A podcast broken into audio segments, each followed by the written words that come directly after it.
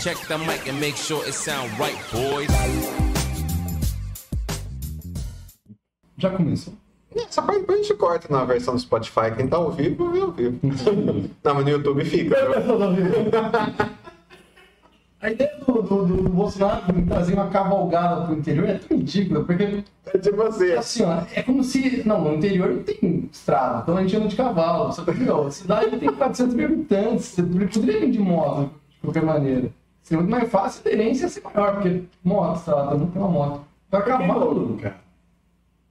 Que Bauru, cara? eu acho que Cara. foi porque o mano queria dar cidadão moruense pra ele. Vamos aproveitar que a gente já tá transmitindo, que a gente tava falando isso antes. A gente recebeu uma notícia muito maravilhosa. que ia ter uma cavalgada aqui em Bauru. É, cavalgada do- da família. Cavalgada, alguma coisa de- do- com o presidente Jair Messias Bolsonaro. Como todo mundo que acompanha sabe que nós somos grandes críticos Não. a sua gestão. Se é que isso pode ser chamado de gestão, mas aquilo que ele chama de gestão. E aí hoje rolou um vídeo no grupo lá, um grupo que a gente tem, que é o grupo que não pode ser nomeado, Ah, sim. né?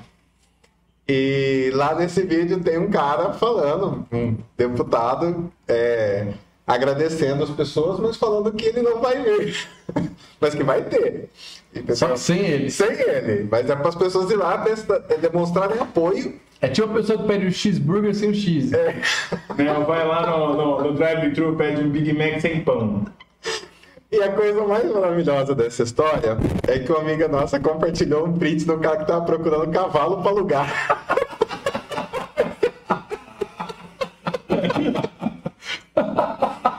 Isso é muito maravilhoso, cara. Eu tô esperando muito que esse cara já tenha alugado e pagado a reserva do cavalo.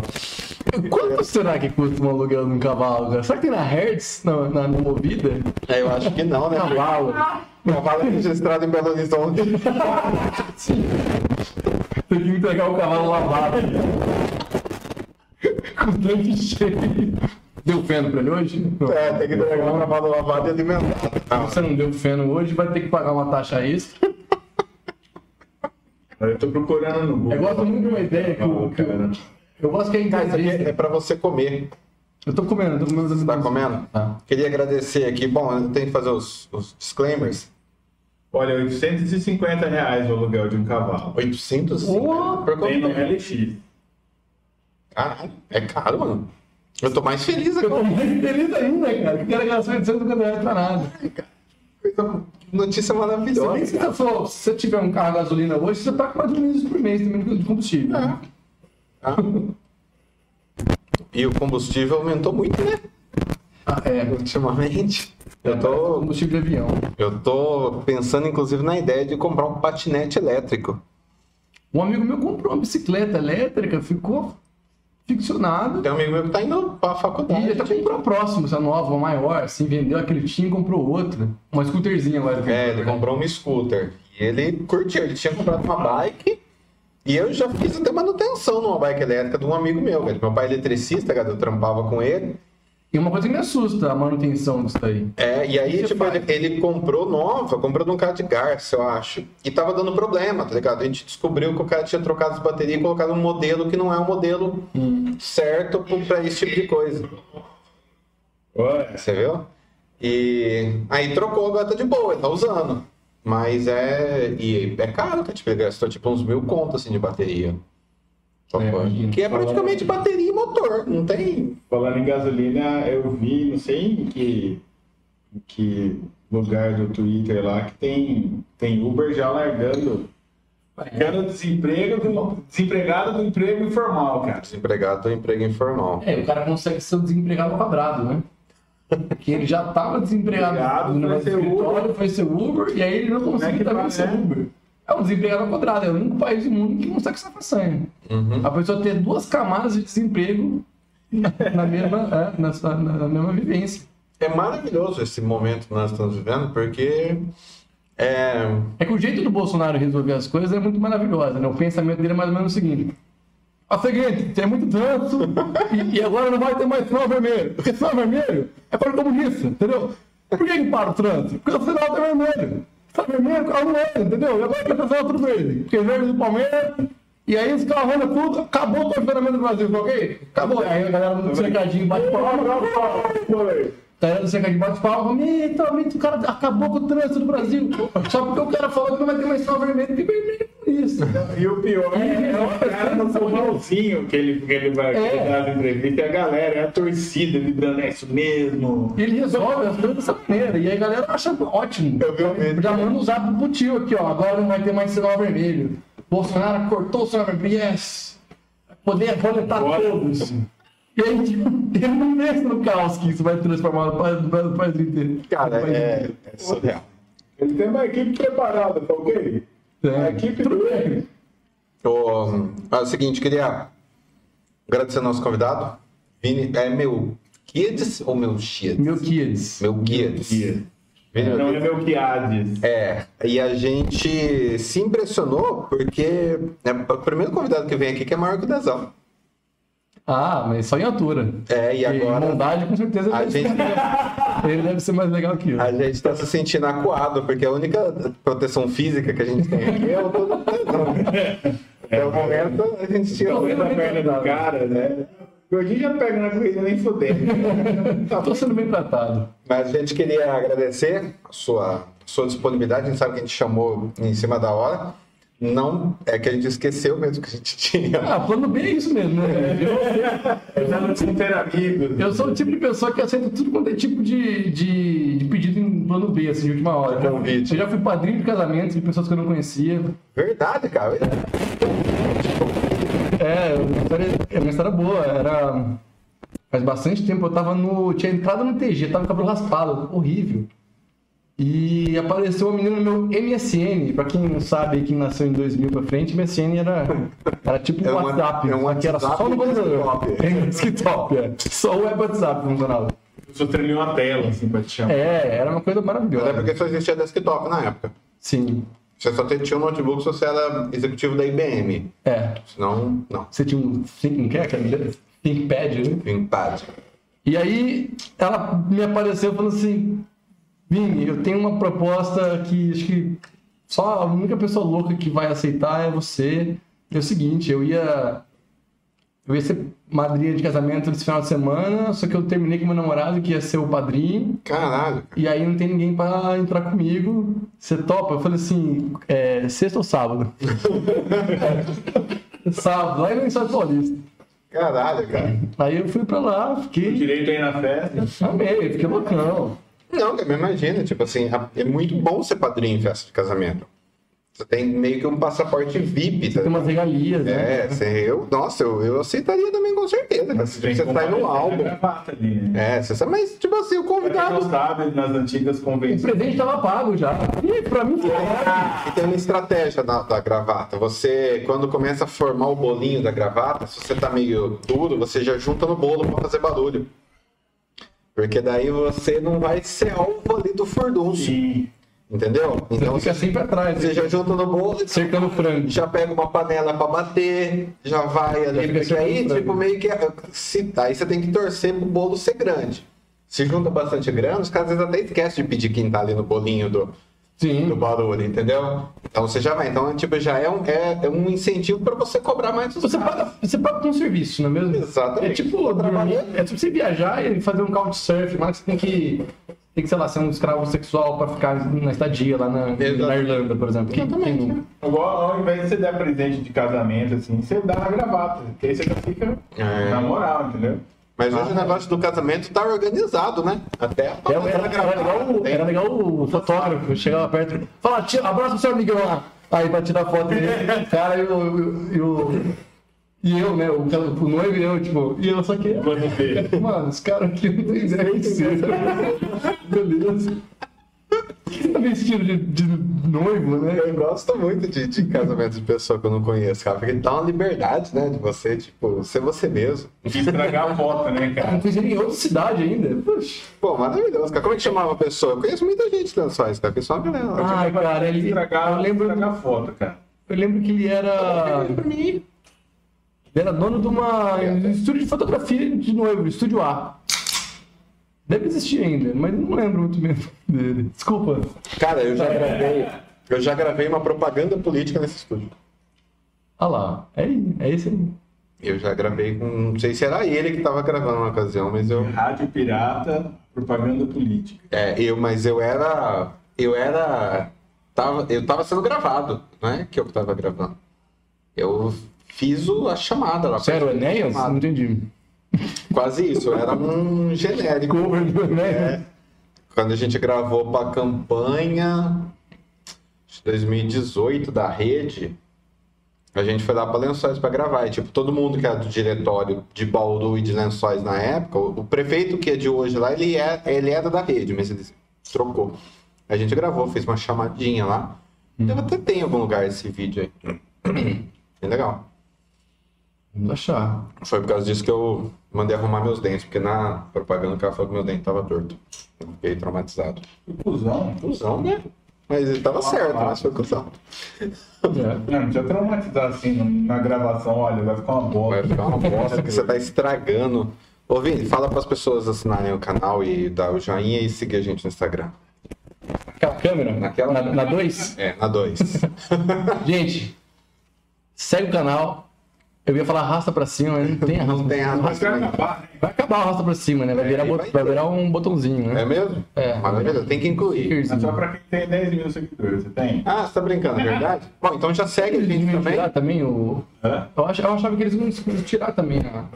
Tem outra coisa falar que ele ia mudar a ferramenta, mas continua. O resto tá uma zica esses últimos tempos, né? Verificação. Mas terminando aqui, ó. Siga o canal dos meninos da Ni, os, os putinhos da Ni, né? Que você- a gente perguntei pra você antes se os É, putinhos mas eram você- os a gente chamava os convidados de putins. Eu falei pra ele que não, que os putins somos nós. Sim, somos nós. Entendi. Eu, eu sou só um cliente, então. Não somos a gente. A gente te trata bem, entendeu? Você que tava Por isso que eu tô tão bem tratado aqui. Sim. Paga um drink, a gente senta no seu colo, você pede um Campari que custa 95 reais. Você custa uma caixa de campari, né? Exatamente. Vem uma nota. Caixa de Campari comprando. É. É. Assina o canal e. Assina o canal. Segue a gente no Instagram, Instagram. arroba meninos da. Exatamente. E- Facebook também. Hoje Estamos tem ao vivo pela Twitch e pelo. Ah, pela Twitch também. pela Twitch, pelo Vocês são modernosos pra caramba. Twitch, Facebook e YouTube. E a gente também depois vai. é, coloca lá no- nas plataformas Spotify, é, Deezer. Deezer, Google Podcast. É tanta plataforma de dia, né, cara? Eu, eu, eu, tava, eu tava com uma. Eu vejo só do Spotify. Eu tava com um problema, um problema é, de, de. Como é que fala? Existencial, que era o seguinte. É, sou- eu tô ficando. Eu, tô, tô eu, tô, sou, eu sou um cara jovem, mas eu tô me sentindo velho, principalmente por conta de trabalho, por conta de tanta velocidade de inovação que vem acontecendo. Hum, pode crer. E aí Você é um tio. Aí eu fico, já sou, já sou tiozão, porque assim, eu fico, já tenho medo de alguém já chegar pra mim e falar assim, ah, mas esse, esse, esse cara aí, esse cara não entende dessas coisas, né? tem que ser alguém de 18 anos de idade, sabe? E tem que pegar alguém do máximo 22 anos de idade, que ainda tá jovem ainda, porque essa pessoa aí não vai saber. E aí fica nessa de, dessa- perdido nesse negócio de eu não tá sabendo essas novas mil plataformas que tá vindo e não, tô, não tenho conta e Esse é fazendo que a gente já, já entrou em pauta, a gente já discutiu aqui várias vezes, cara. Até onde. Qual é o seu limite, tá ligado? Qual que é o limite da rede social? Tipo, a gente, eu, por exemplo, eu falei que o meu limite era dancinha. Eu, Não, foi, eu, eu fiz o Instagram. Mas você, não, você chegou na dancinha. É, não, eu não fiz a dancinha. não, não faz. Aí o meu limite era, tipo, não. Aí eu não faço mais, entendeu? Tipo, não, não, não vai Não rolar tem e tal. TikTok. E não É. tenho, não sei como funciona. A, a minha namorada, 5 anos mais nova que eu, ela tem Kawaii. Eu não tenho. Eu não sei nem o que é. Kawaii acho que é tipo um TikTok, né? De vídeos curtos. É tipo um TikTok indiano, eu acho. Você vai rolando e tal. É, mas é a mesma pegada, é vídeos curtos e tal, dá pra você fazer as... Ela tem. Eu não, não tenho, não sei como funciona, e TikTok também não sei como funciona. Beleza. E assim, eu sei que eu não vou passar daí, tá ligado? É o meu, é o meu limite. Mas, eu- mas eu tenho um agravante que é que eu trabalho com isso, né? Aí- e aí que fica essa, essa dúvida. Você não precisa, tese, conhecer tudo. Mas aí você chega no cliente e fala o seguinte: quero fazer um kawaii e um TikTok com a minha empresa. Eu vou ter que falar assim, amigo, é, não consigo, não vou fazer. Então, tipo, deixa, me, dá, me dá meia horinha. Pode ser um Facebook, Dá meia horinha, não, isso também não, né? um Google Mais. É, é um Orkut. Vamos aqui, ó. Facebook, Instagram. Redes do Mark. Fechou? É, eu sou sócio do Mark, né? Só posso fazer as Sou coisas. verificado. Cara, isso é uma coisa que me preocupa também. Eu trampo com tecnologia também, trampo com infraestrutura, mas que nem.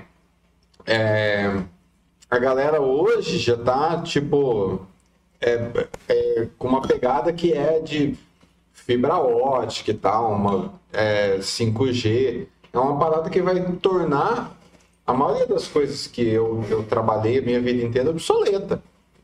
E aí você fica nessa tensão direto, cara. Tipo, de, mano, não vou. Eu tenho. Vou ter 40 anos e não vou ter campo pra trabalhar, tá ligado? Porque a minha profissão ficou obsoleta. É muito bizarro isso, cara. Muito bizarro.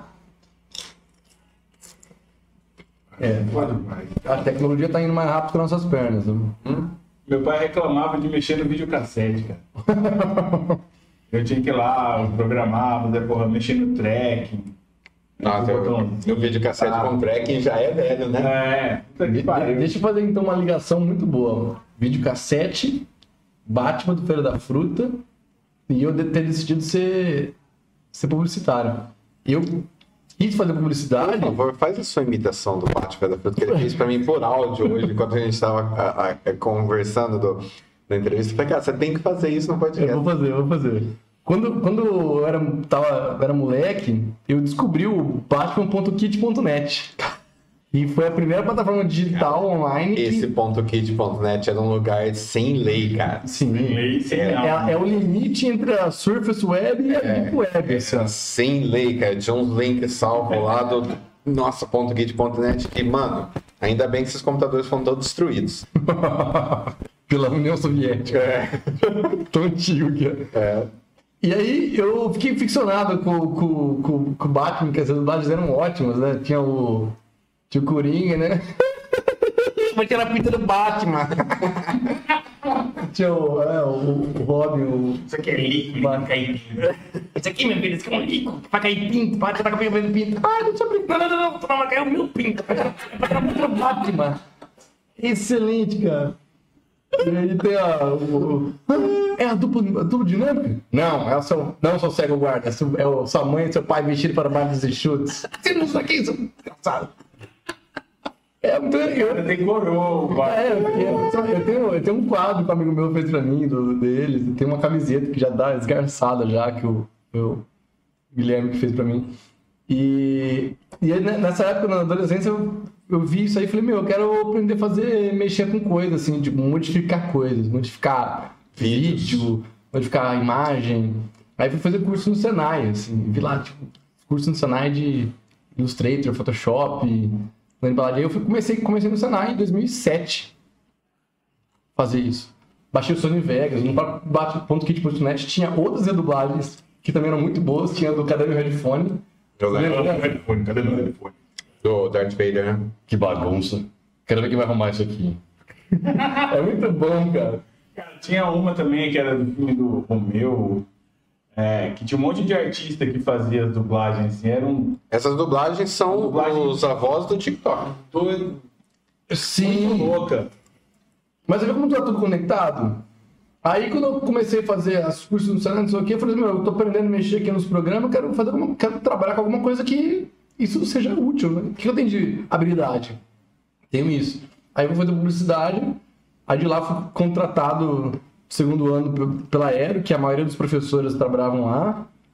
E aí fui indo. Aí foi então, tipo assim, a, eu caí pra esse lado da, da- do trabalho por conta de um vídeo de, de humor, assim, que eu achava muito interessante. Que era um jeito de mexer na minha criatividade, né? Como é que eu ia dar vazão pra aquilo de alguma forma? Cara, eu tenho, tem muito aluno que chega pra mim, muito, cara, muito, muito.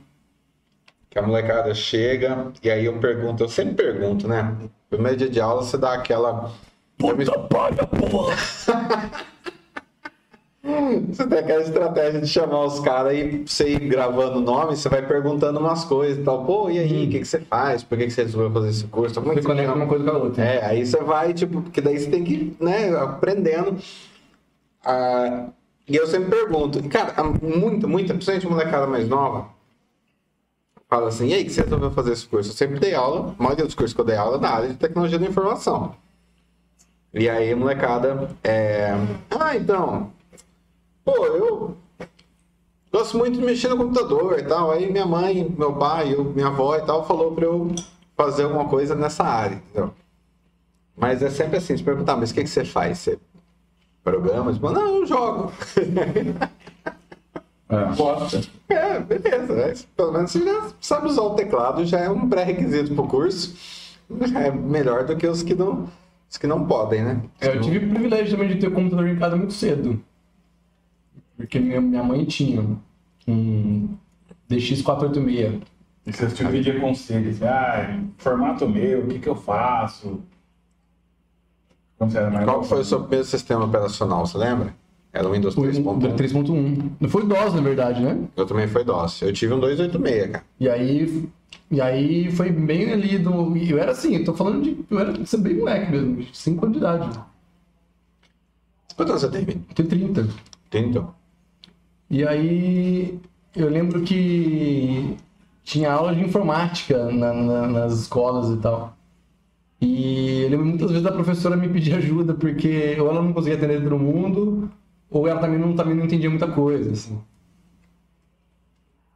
E aí sobrava. É, e eu adorava, cara, mexer com isso também. Então eu sempre, desde pequenininho. Eu tive um... Eu lembro de ter tido muito tempo um Pentium 3, 700 Hz, Eu tive um Pentium 3 também.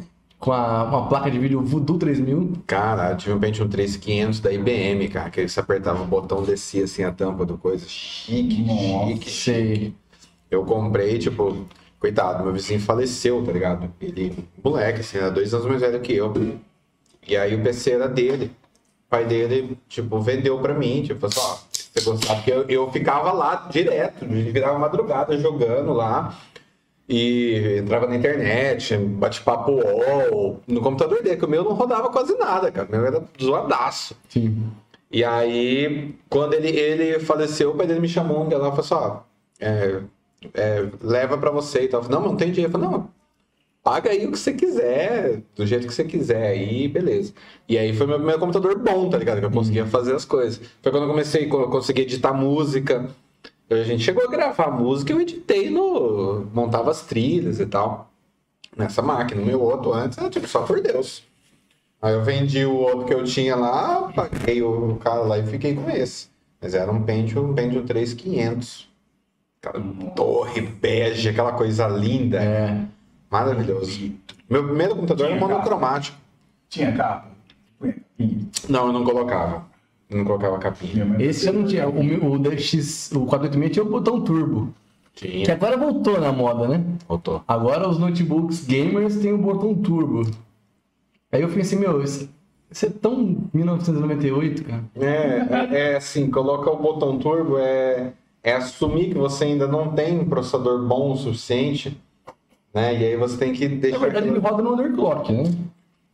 Aí você só volta pro normal, pra ele, senão ele só bater. A notebook tem, né? Bateria gasta. A bateria gasta Hum. muito rápido.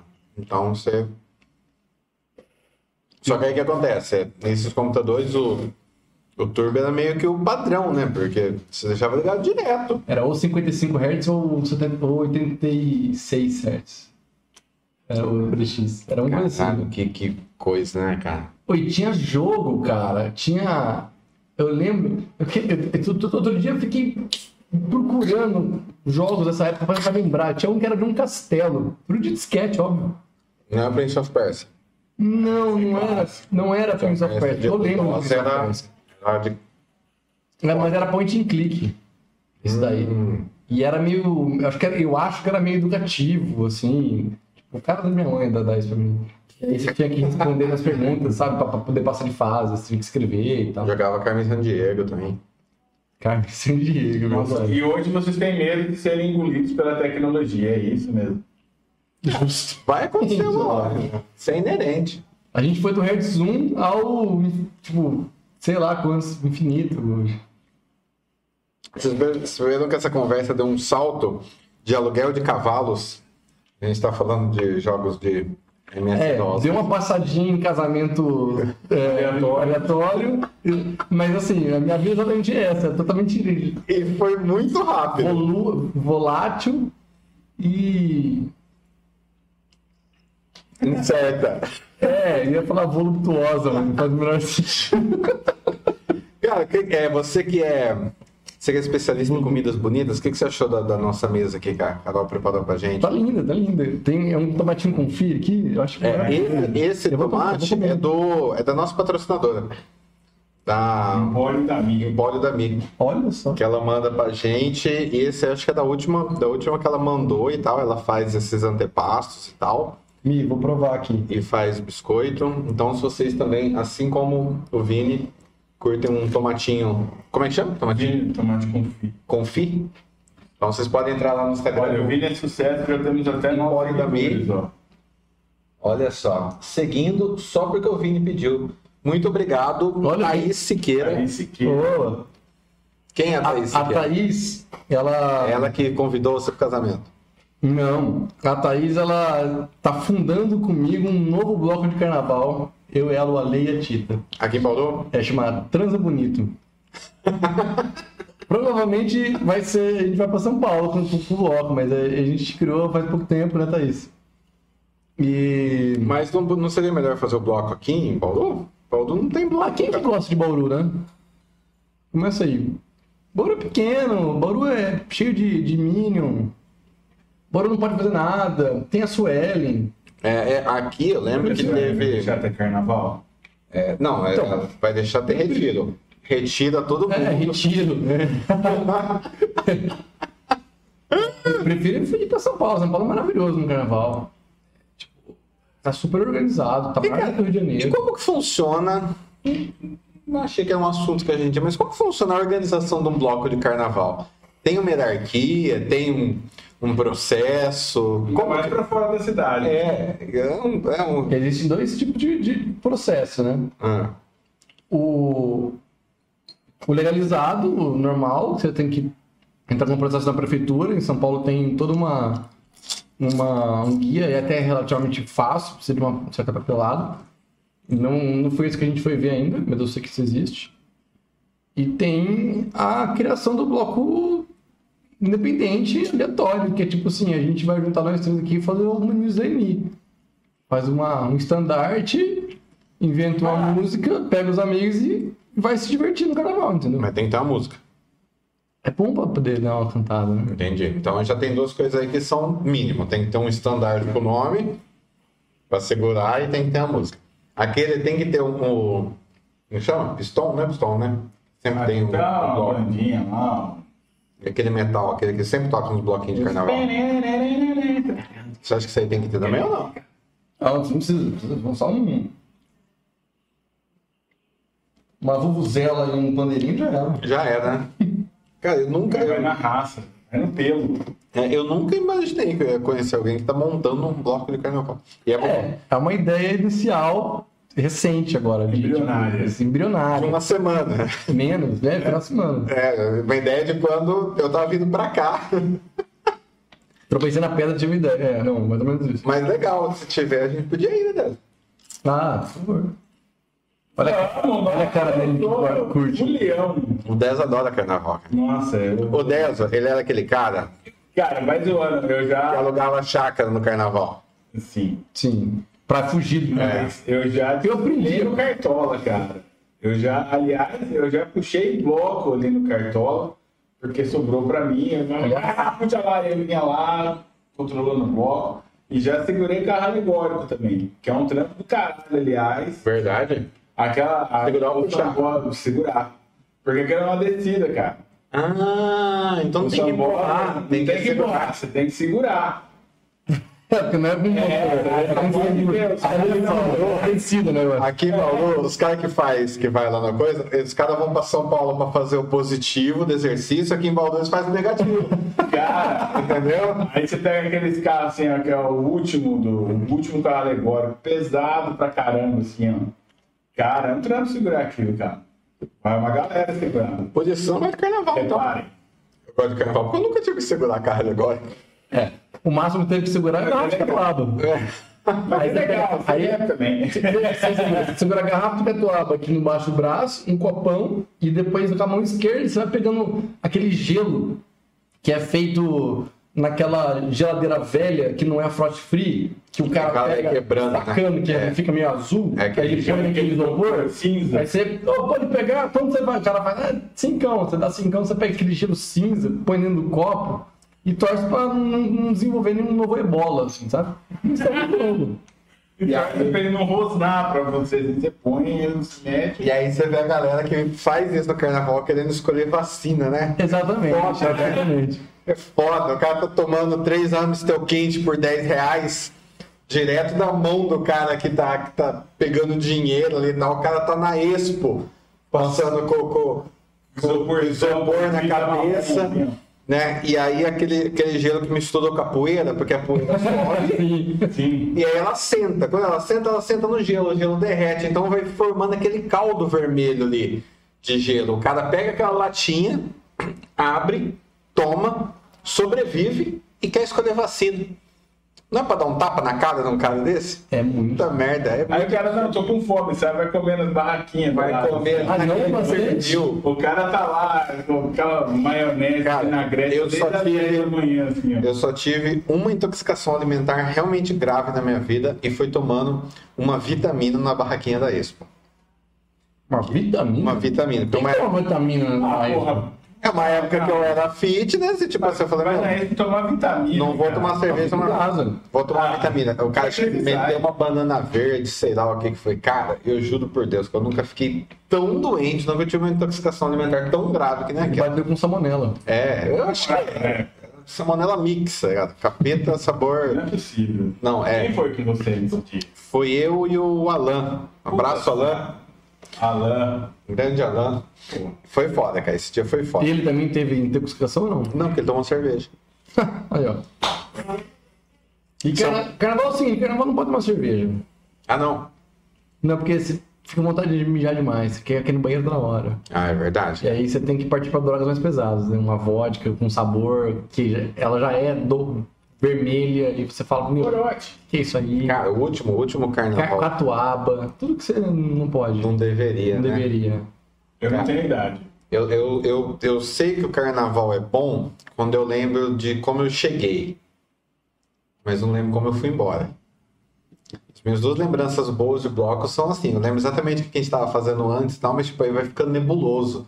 E aí você vai tendo Flash. é, flashes. Se beber no caso. E aí você não sabe se você realmente, tipo, pegou uma enfermeirinha ou se você ficou doente e a enfermeira estava cuidando de você. A gente tava no UPA. é, exatamente. No, Então, no- no fundo de uma UTI móvel. Carnaval bom é assim, se a Delta se nos permitir, estaremos lá ano que vem, né? É. Deso também, vai com a Vou, gente. Ah, com certeza. No bloco Transa Bonito. o que aquela moça falou aqui, é, Tati Turtelli. Se fundar a igreja Transa Bonito, tá tudo liberado. Igreja Transa Bonito na antiga Casa da Ini. Perfeito. Boa ideia aí. bom que não precisa pagar tributo também, né? Se for igreja. Isso é ótimo. Exatamente. E aí já. É, será que de- deixaria abrir uma igreja com esse nome? Não. Cara, tem uma, uma das igrejas que eu mais acho estranho é a Rasgando os Céus, porque parece exatamente o contrário do que os sinônimos do que uma igreja deveria fazer, né? É, né? Porque se você vai rasgar alguma coisa que é boa, você vai destruir aquilo. Eu acho que é tipo um sentido de sair muito rápido, pô. O, o crente é tão crente que, tipo, quando arrebata, ele sai rasgando, tá ligado? Então é, um, é isso. Eu acho que a ideia vem O daí. cara vai entrar no céu rasgando. É, o cara vai falar assim, pô, esse cara que é tão. Ele entra no céu, como ele é tão ruim na terra, ele rasga no meio.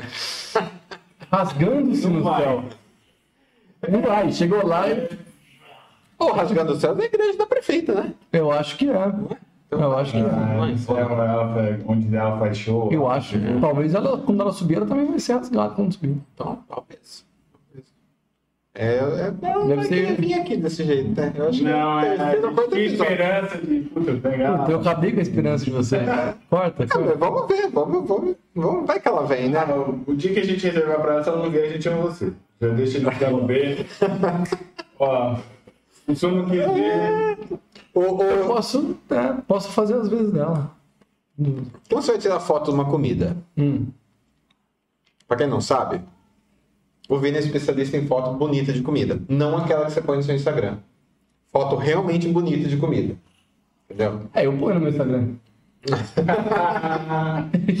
né? Então é aquela é aquela foto que quando você vê ali 11h45 da manhã, aí você olha para sua marmita, cara, aquele aquele miojinho feio ali com salsicha, ou então aquele resto de qualquer coisa. Vontade de bicudar, mano. É, aí você fala, Carne de meu monstro." Deus do céu. Cara, na pandemia teve uma época que eu parei de seguir o Bar da Rosa.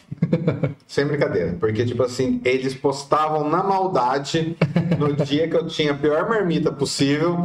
Era o dia que ele postava aquela coisa com uns brotos de feijão lá, umas coisas. Eu falei assim, cara do céu, eu comendo isso aqui, cara. Então é ele que te dá esse sentimento de revolta. É o Vini que produz esse tipo de conteúdo insidioso. Quero deixar bem claro aqui. Maléfico, às vezes. Mas me fala uma coisa, você.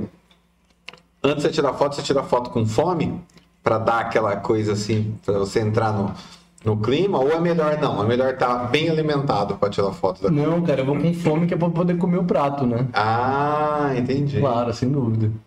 É, é a, a fome eu tenho Então você ganha o, o, o prato que você tira foto? eu ou ganho, não? eu ganho dinheiro pra isso, né? Não, além do dinheiro. Dinheiro é secundário. É, o- é, Dinheiro é comer.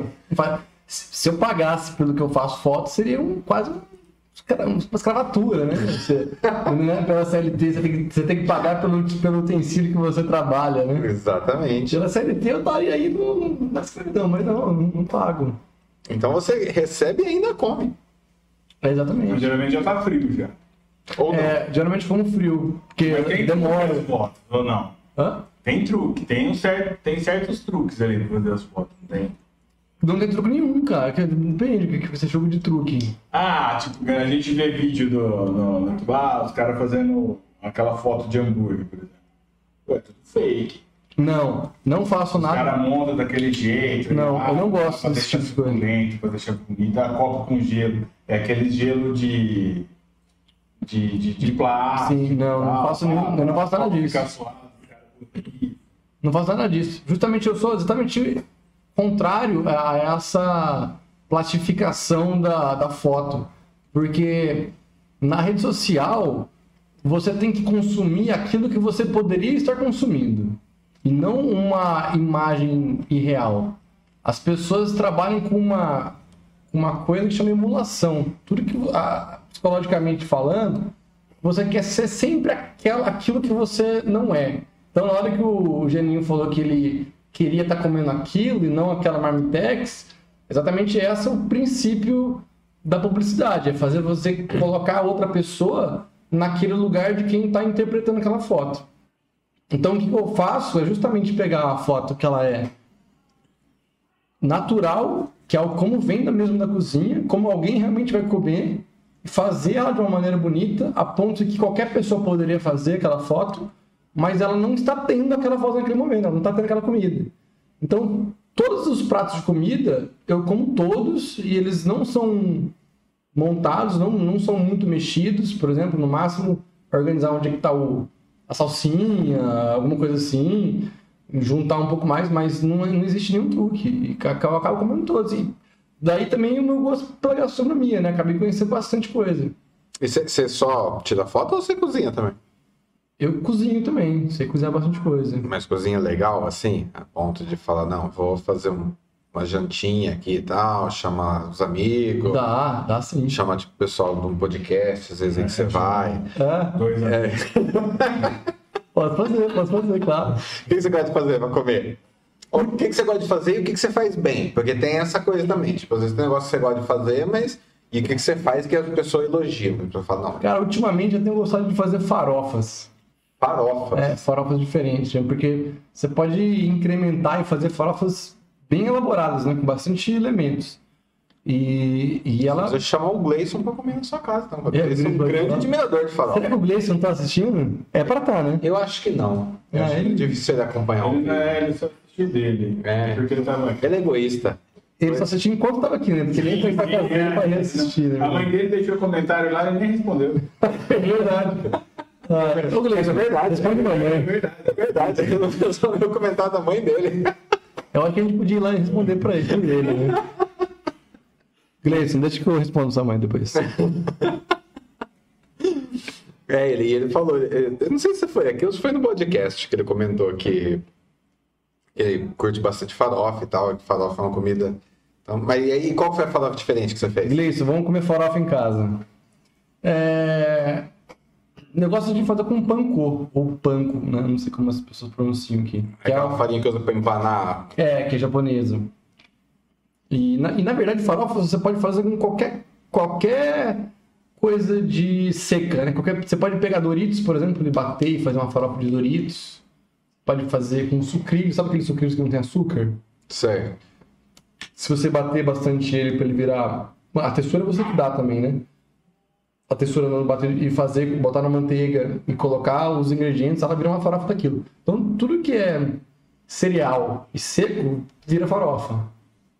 E isso, e aí você já abre um, Um uma leque. cabeça, é um leque para fazer farofa de diferente tipo de coisa.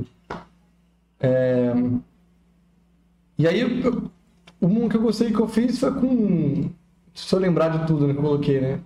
Acho que era queijo coalho, couve, pimenta biquinho, orégano fresco. Aceito. Nossa. é, Pra mim tava bom. e assim, é, fica bem gostoso. E outras coisas que eu gostava de fazer era carne, né? Mas não dá pra comprar mais carne, né? Infelizmente. Não. A gente tá rodando, rodando e voltando nesse assunto, né? não sei como Sério, A gente não tem um minuto de paz Eu gostava, gostava de fazer tem, cara. Não... filé poavre, por exemplo, que é filé empanado com pimenta, pimenta do reino. A pimenta do reino branca, preta, e você pode usar verde e a, e a rosa também. Aí você empana bem o filé mignon, Empana na pimenta? é, empana na Não pimenta. fica forte, não? Fica forte, mas essa é a intenção. mas ela fica diferente, é uma, é uma, é uma receita francesa. E aí você coloca numa frigideira com bastante manteiga, tipo, a, a ponto de ficar até na metade do, da, do filé. Você vai cortando em medalhão, né? E aí você vai quase imersando a- esse filé no, no- na, naquela manteiga, faz todos, reserva, depois você põe um creme de leite naquela manteiga e, aquele, e aquela manteiga, aquele óleo da manteiga vira o creme apoável para você depois passar Passar em cima da do- carne. É. Que chique. Chique mesmo, né, E cara? fica bem gostoso. E fica, e fica é assim, só que você não põe. Você também trabalha bastante com a preta mais branca e a rosa, que é um pouco mais aromática, então não fica tão forte se você usar só a preta. Se Entendi. usar só a preta, ela fica mais forte. Aí você dá uma misturadinha ali. É, você tem que fazer esse mix. Cara, e você começou. É, na verdade, eu tinha pensado em te perguntar isso, mas pelo que você, pelo que você falou, já, já meio que respondeu, porque você começou o negócio de publicidade, porque você foi fazer os cursos e tal, e aí então foi pra publicidade que você foi pra foto. É, Você, não, você não curtia, você não tinha, não é aquele cara que tinha câmera e que. Aí, você, por causa de ter feito publicidade, você fez na faculdade, aí você começou a, a tirar foto. exato. Como na faculdade eu fui para a área de direção de arte, Ah, e uma das funções do, do diretor de arte é O que, que justamente. faz um diretor de arte? Vamos lá, isso é uma coisa que todo mundo que assiste um filme e acaba o filme, Hum, o que, que aparece quando acaba o filme? As coisas ali, né? Primeiro Uhum. aparecem os, os artistas, e aí aparece lá as funções lá e tal. E aí sempre aparece o diretor de arte. O que, que faz o diretor de arte? o diretor de arte no filme, no cinema, é um pouco diferente do diretor de arte na publicidade. Ah, O do cinema, ele vai trabalhar com a ambientação em termos de, de móveis, móveis, produtos, utensílios, é, quadros. Então, assim, quando você vai fazer um set de filmagem, e esse set ele tem um aspecto, vamos dizer, noir, um, sei lá, um filme que está se passando nos anos 20, 30, ele tem que saber que ele não pode colocar um relógio digital na parede. E aí, então ele tem que saber que naquela época só tem relógio de, de corda. Aí ele também não pode botar numa marca que começou a ser vendida nos anos 50. Então ele vai ter que entender todo o ambiente dele e deixar com que aquilo fique mais apropriado pro, Pra realidade. pra realidade da- do filme. E também num sentido assim de. Tipo assim, ah, se eu- você tá querendo passar uma ideia de um ambiente que é pobre, você não pode colocar um utensílio que é de marca e tal. Tem que ter É. que. Isso também Sim, é ele que sim. faz. Isso é, isso é um trabalho em conjunto com um production designer também, que também vai ter essa. Ele vai, vai comandar é, essa, essa criação da estética em geral.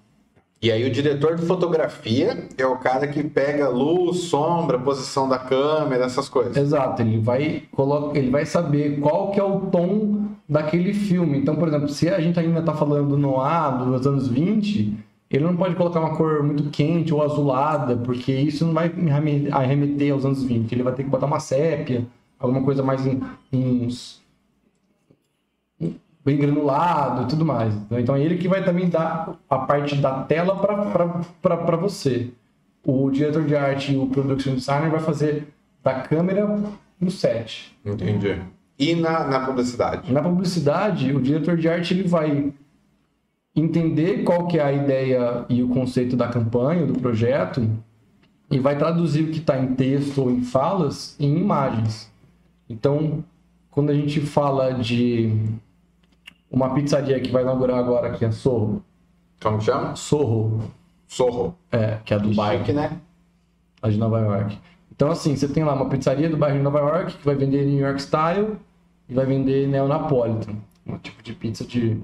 A tipo napolitana, só que a neo napolitana, que você pode. Você não tem regras. É pra entrega ou é pra consumo local? Os dois. Ah, tá. Pô, cara, os caras falam que o Bauru tá pequeno, bicho. É, é um projeto, ser um projeto bem legal. E aí o que acontece? O que, que, que então que o diretor de arte vai ter que fazer? Ele vai ter que encontrar elementos que tem a ver com essa, com essa temática, né? Do, do- desse, desse, desse cliente, dessa marca.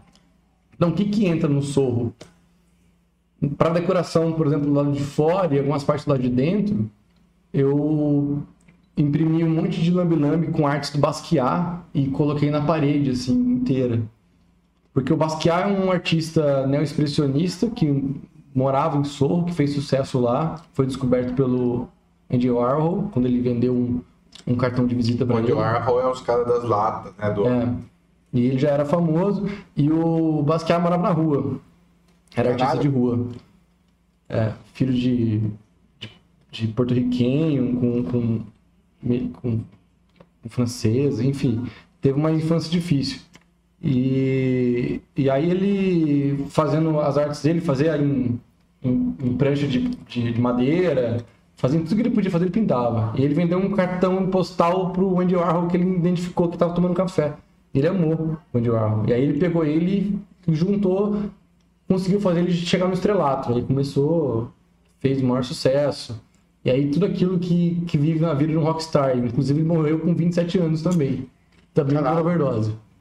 Então ele também é do Clube dos 27. Famoso Porra. Clube dos 27. E ele era um cara, um artista genial.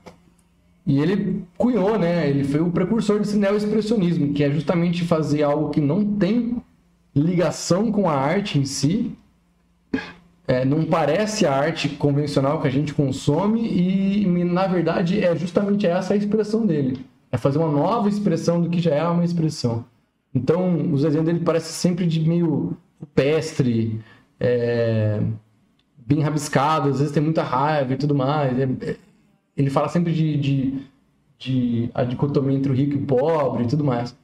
E para pizzaria isso fazia todo sentido, porque é, Pra- é pra rico e pobres. porque a ideia era justamente quebrar o conceito de fazer pizza normal e fazer pizzas diferentes.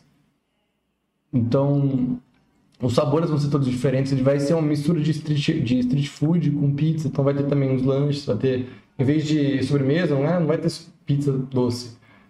Vai ter cookie, vai ter brownie, vai ter outras coisas. Então, isso casa.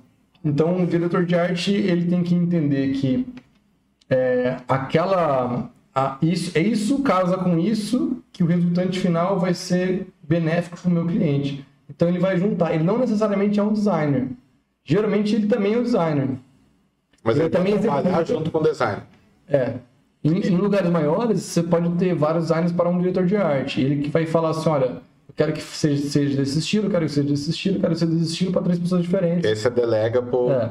E essa, essa parada que você falou aí, é, porque você é publicitário, né? Aí você. Essa, esse esquema de fazer o- a apresentação no ambiente não ia ser uma coisa do. Do, sei lá, tipo, do decorador, do arquiteto do ambiente. Como que casa isso de ter o, o, o, o cara que vai fazer a publicidade e esse, ou não tem, nesse caso não tem? Isso é tipo um grande diagrama de Venn, assim, né? Ele pode intercalar entre várias coisas, entre vários profissionais diferentes.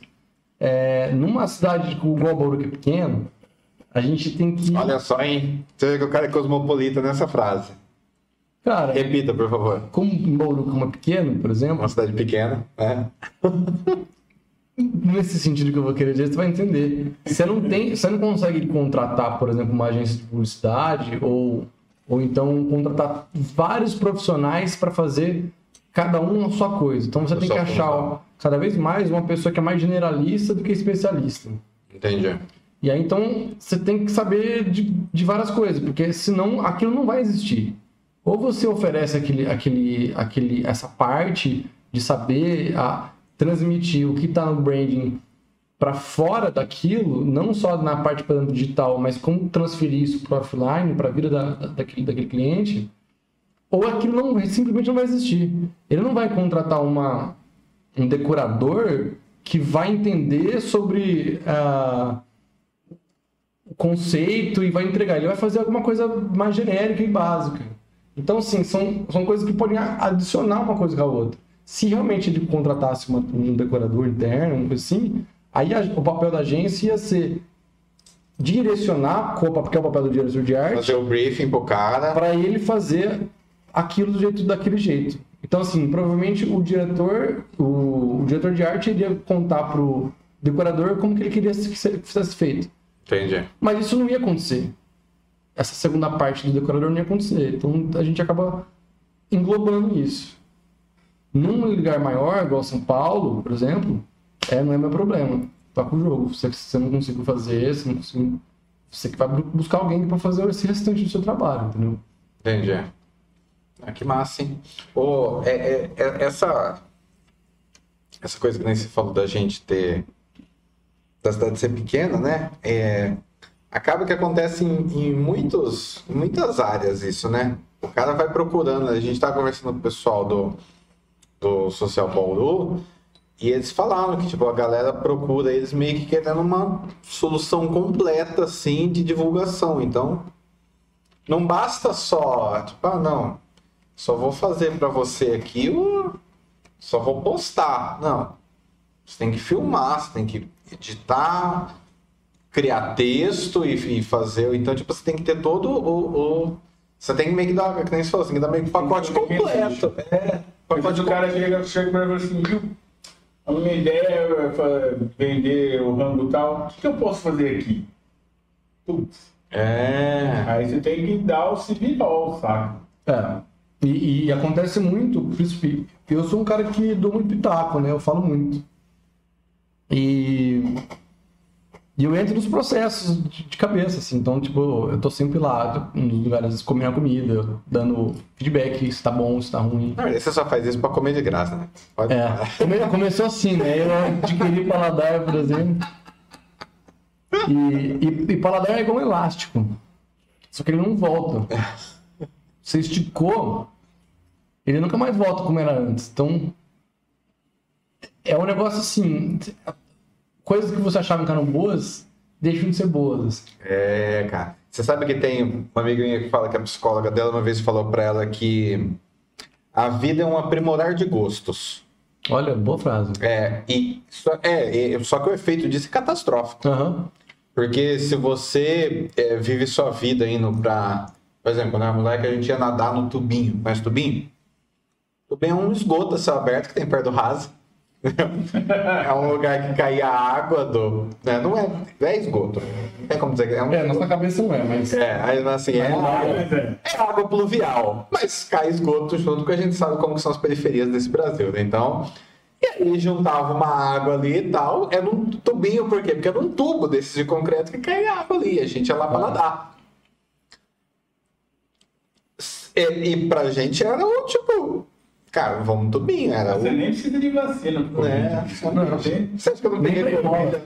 Sem vacina, época eu tava sem vacina. Nem malária. É. Era o rolê nosso da molecada. E pro tubinho nadar e tal, e dava pirueta, não, tinha, não pulava porque eu tinha medo. Na molecada subia em cima do tubo, caía. Aí você vai pra Arraial do Cabo. Cara, aí o tubinho vira um esgoto. Aham. Você entendeu? É um esgoto, porque tipo, você vai aprimorando os gostos. Tem a história de um cara que, da União Soviética, ele era foragido. O cara fugiu da União Soviética, ele era prisioneiro e tal. E aí no caminho, ele tava, tipo, já tinha passado, tinha conseguido passar a fronteira e tal. Na, na linha do trem lá, ele encontrou um- uma cabeça de bode, cara. Os caras tinham matado bode, cortado e tal, né? E só tinha sobrado a cabeça do bode e tal. E ele tava morrendo de fome. Fazia dias que ele tava caminhando no, no trilho do trem e tal, fugido e correndo, escondendo das patrulhas. Pegou e comeu aquela cabeça de bode. Ele, cara, ele tava morrendo de fome. Foi a melhor refeição dele em meses, tá ligado? E aí ele comeu, a carne tava tenra, tava, né, comeu aquela cabeça de bode. Quando ele chegou, quando ele voltou pro, conseguiu fugir e tal, encontrou a família dele que já tava, que já tinha conseguido fugir e tal. É, aí foram perguntar pra ele, cara, vamos fazer aqui um banquete em sua homenagem e tal, que você conseguiu voltar. O que, que você quer comer? Eu falei, ah, eu queria comer uma cabeça de bode. Ah, uma cabeça? Eu falei, é, que quando eu tava vindo e tal, pô, foi a melhor refeição que eu comi em muitos anos e tal. O cara preparou a cabeça de bode, quando ele viu a cabeça de bode lá, ele saiu vomitando, e, né, porque ele fedou, aquela coisa feia, aquela...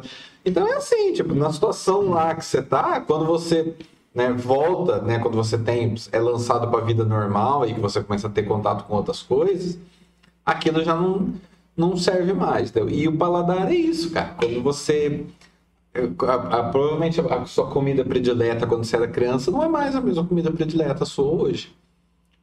Entendeu? Então, qual que era a sua comida? Qual que era a sua comida predileta quando você era criança? Putz, pizza.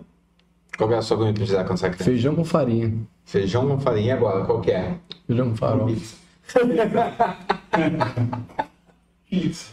Mas ó, a gente comia pizza. Não sei se vocês lembram da pizzaria Fiorella. Acho que pode falar porque ela fechou. Você lembra dessa? Acho que eu lembro, lembro desse nome. Lembra? Era uma pizzaria que tipo, tinha pizza por 12 reais. Tipo a cascata. É, sim, era Essa sim. ali no Redentor e tal. A gente comprava, cara, eu jogava videogame e tal, pegava tipo três pizzas da Fiorella, assim, aquele presunto que era só a Apresentado. gordura. É, apresentado, exatamente. Cebola e tal, aquela massa terrível, cara, era a melhor pizza do mundo. Você tava o dia inteiro com fome, tinha saído da faculdade e tal, sem comer O nada. maior tempero é fome. hein? Exatamente. E aí agora, pá, você vai comer uma pizza dessa e fala, mano, pelo amor de Deus, Deus me livre. Pra quê? É, então é isso, cara. E é exatamente isso que você falou. O paladar é essa coisa do aprimorar de gostos. Você vai pra uma prainha, você fala, pô, E vale pra tudo na vida, né? vale pra tudo, cara. Pra viagem, então você não pode ir pra lugar bom. Nunca. Você vai pra um lugar bom, é, é um erro, porque daí Para você... você ganhou uma viagem pra uma tour na Europa, não sei o que, você vai ficar uma resto da sua vida depressivo, você não vai voltar mais. Isso, cara. Acabei Exatamente. de conhecer, acabei de, sabe, conheço pessoas que fizeram um intercâmbio, aquele intercâmbio da, da faculdade, como que era o nome? Ó, o, o pé? É. o- Não, o pé Não. é aquele que vai... O de, tra... o de faculdade, o Ciências Sem Fronteira. Ah, sei, pode Que crer. era uma regalia na Ciências Sem Fronteira, né? Tipo, era bom o negócio. Tipo, dava uma grana boa, dava, você podia ficar vivendo no país de boa, não era? Hoje não tem mais, né? Ah, não. O que aconteceu, né? Putz. De vida. Ai, de novo. Olha, se eu chamar o Bolsonaro pra vir aqui, acho que ele não vai vir. Vou chamar o Ok, manda um abraço pro Gleison então. Antes, antes de continuar, faz a imitação do Bolsonaro negando o nosso convite pra vir aqui, não. É o seguinte, isso aí é dois comunistas, entendeu? E eu não vou dar uma bola pra comunista não, tá ok? Eu não vou não, não vou. Os dois têm uma tremenda cara de homossexual, tá ok? Um tem rabinho. Abraço pro. Mas com isso, Então, pode continuar, Vini, perdão. é... Onde eu tava? O que, que a gente tava falando mesmo? Tá falando do Ciência Sem Fronteiras. E aí foi ciência que foi pro Ciência Sem Fronteira e voltou e ficou tipo órfão de Ciência Sem Fronteira, tá ligado? Porque, caralho, vivi uma vida ótima lá fora e aí tem que encarar o Brasilzão, entendeu? Brasil, né, cara? Tipo assim. Trampar, e aí, É. tipo, foda. Cara, eu conheço uma galera que. não é só assim, tipo, é que você foi muito extremo ainda. Eu conheço uma galera que não consegue voltar pra realidade da vida de faculdade, por exemplo. Tipo assim, que o cara entra num, num esquema. Eu lembro que tinha um gibi da turma da Mônica, cara. É, tem um personagem. o- o- não, mentira, não é no gibi da turma da Mônica, é da Disney, que tinha uma, uma galera, um, um, aquelas historinhas que vinha no meio, sabe? Tipo, de aumentar, pra rechear ali, pra dar coisa de página. Que era a turma do parceiro. Era tipo uma galera meio adolescente que eles colocavam no meio lá, meio que pra chamar a atenção de uma outra faixa etária. E tinha esse personagem lá que era o parceiro. O cara, tipo, que nem o rolo, sabe? Isso que eu achei que era a turma. Mesma coisa do rolo. O cara que é malandrão e tal, né? Tipo, pode azarar as gatinhas, não curte muito trabalhar, não sei o quê. E aí tinha uma história dele que o pai dele falou pra ele, não, mano, agora você vai trabalhar. Acabou essa. O pai dele era rico. Não, acabou essa regalia, não sei o que, você vai ter que arrumar trampa. Aí colocava ele lá nos lugares e tal, e ele só estragava as coisas e tal. Aí chegava no final do. do- Aí as uma amiga dele perguntava, e aí, seu pai parou com aquela pira de querer. Ele era hippie, tá ligado? Esse. Parou com aquela pira de querer que você trabalhasse. Ele falou, não, para evitar a falência, ele decidiu que agora eu só vou estudar. Aí o pai dele falou, "Não, vai fazer mestrado, doutorado, depois vai fazer especialização no exterior e tal. Então, tipo assim, eu conheço uma galera que, para não voltar para a realidade do. O, o cara vai emendando, as, é, o cara vai emendando as coisas e. Você fala pro cara, então, amigo, mas ó, você tem que produzir, viu? Agora você vai ter que. O cara que vai fazer, faz o doutorado e não quer dar aula. Você conhece essa espécie? Conheço. Conheço um ou dois. E aí o cara, não, mas é, quero fazer pesquisa, beleza. Tem campo para sua pesquisa no Brasil? Não. Então você vai ter que dar aula. Não, mas você não gosta de dar aula. Vai, então agora você tá com um problema aí. né? Entra no Agora- coach de professores de doutorado. No- nova, nova profissão. Você tem que dar aula e não consegue? Arrasta pra cima que você vai. No primeiro módulo, você vai receber como ignorar os alunos. Como fazer chamada. Cara, eu vou fazer isso aí, eu vou bombar no Instagram. trabalho. Faz, cara. Cara, que eu poderia muito ser professor de professor que não quer dar aula. Você tá É isso, genial, cara. Seja professor de professor. Professor, de professor. Agora, uma outra coisa que eu fico falando. Eu fiz curso de professor de para dar aula, que é uma especialização em didática e metodologia, que são os dois pilares ali, né? Extensão e ensino. O, o- metodologia é para parte de pesquisa e didática para parte de, de ensino. E era muito louco, cara. Tinha algumas disciplinas eram mais técnicas, outras eram tipo assim. E aí, como que você vai fazer uma sala de adulto prestar atenção em você? Tipo, você chega lá, tá ligado? Beleza. Às vezes você parece um cara, às vezes você parece só um moleque. E aí, como é que você vai fazer um cara ali que 45 anos, e puto, querendo ir pra casa, como é que você vai prender a atenção desse maluco? É umas, umas paradas assim, bem foda mesmo. Mas é isso. Caralho, não sabia que existia isso. Existe, é uma especialização, cara. Uma especialização. Mas tem gente que tem um dom mesmo pra dar aula, né, cara? Tinha um, um professor meu, o Lesão deve conhecer, que eu tive o prazer de trabalhar com ele também, do Marcelo, da Aero. Marcelo Miguel. Marcelo Miguel. É.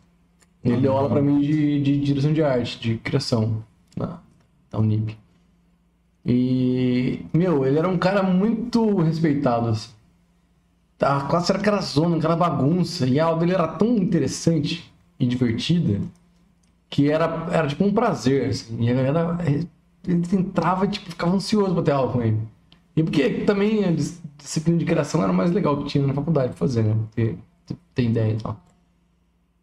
E era um absurdo, assim, a mágica que era. A sala, você vê como que ela tava efervescente, ele entrava e a galera ficava a postos pra ouvir o que ele tinha pra falar. Ele era um professor muito, muito fera mesmo. Isso é massa, cara. Inclusive, tá morando em São Paulo, quando for pra São Paulo, ó, Marcelo, você não tá me assistindo? Agora você tá naquela câmera. Marcelo, você não tá me assistindo, mas eu vou parar aí pra tomar um café com você. Contigo. Nós vamos também. A gente vai. Tudo que Vamos. você for fazer, a gente vai fazer também. vai pro bloco de carnaval. Vai experimentar. Depois a gente pode ir num carro só.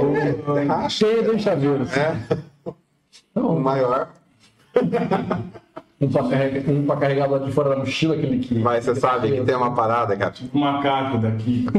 É. Macaco daqui. Eu já dei muita disciplina, tipo, já dei aula de muita coisa. Na minha área, algumas até fora, porque eu, por causa da especialização, eu dou aula de metodologia também.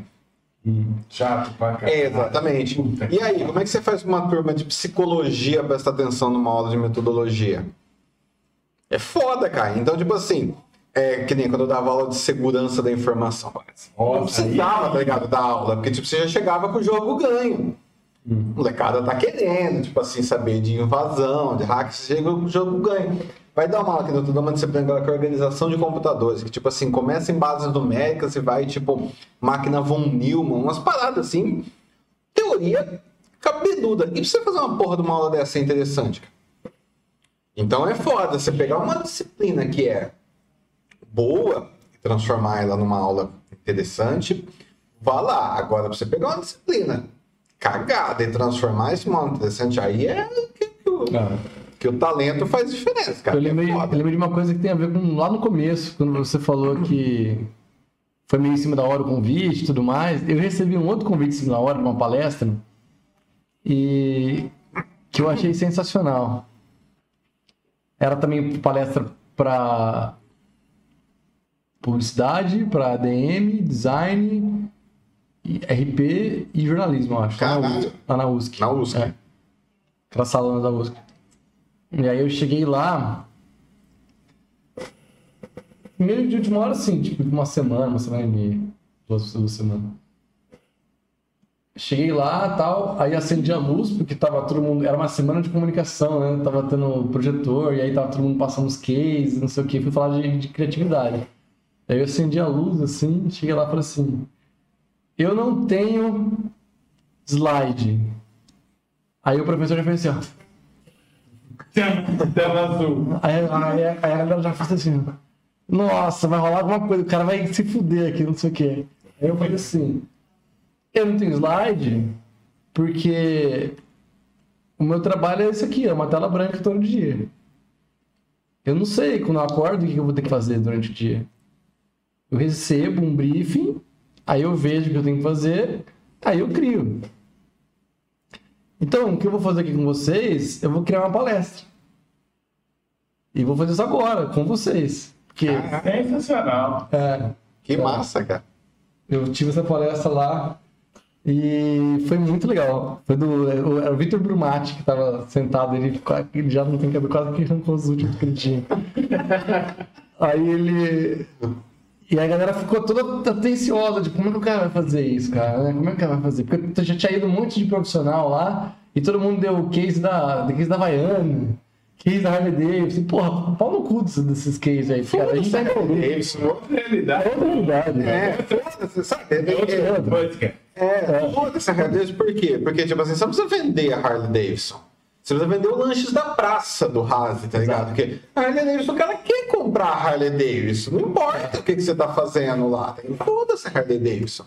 Isso aí que você fez Exatamente. é genial, cara. E aí eu falei assim, tem um livro de um cara que eu gosto muito, que chama Paul Arden. Ele, um- ele tem um livro que chama Tudo que for pensar, pense ao contrário. E desde o começo ele vem ensinando exemplos de pessoas que pensaram ao contrário e deram super certo.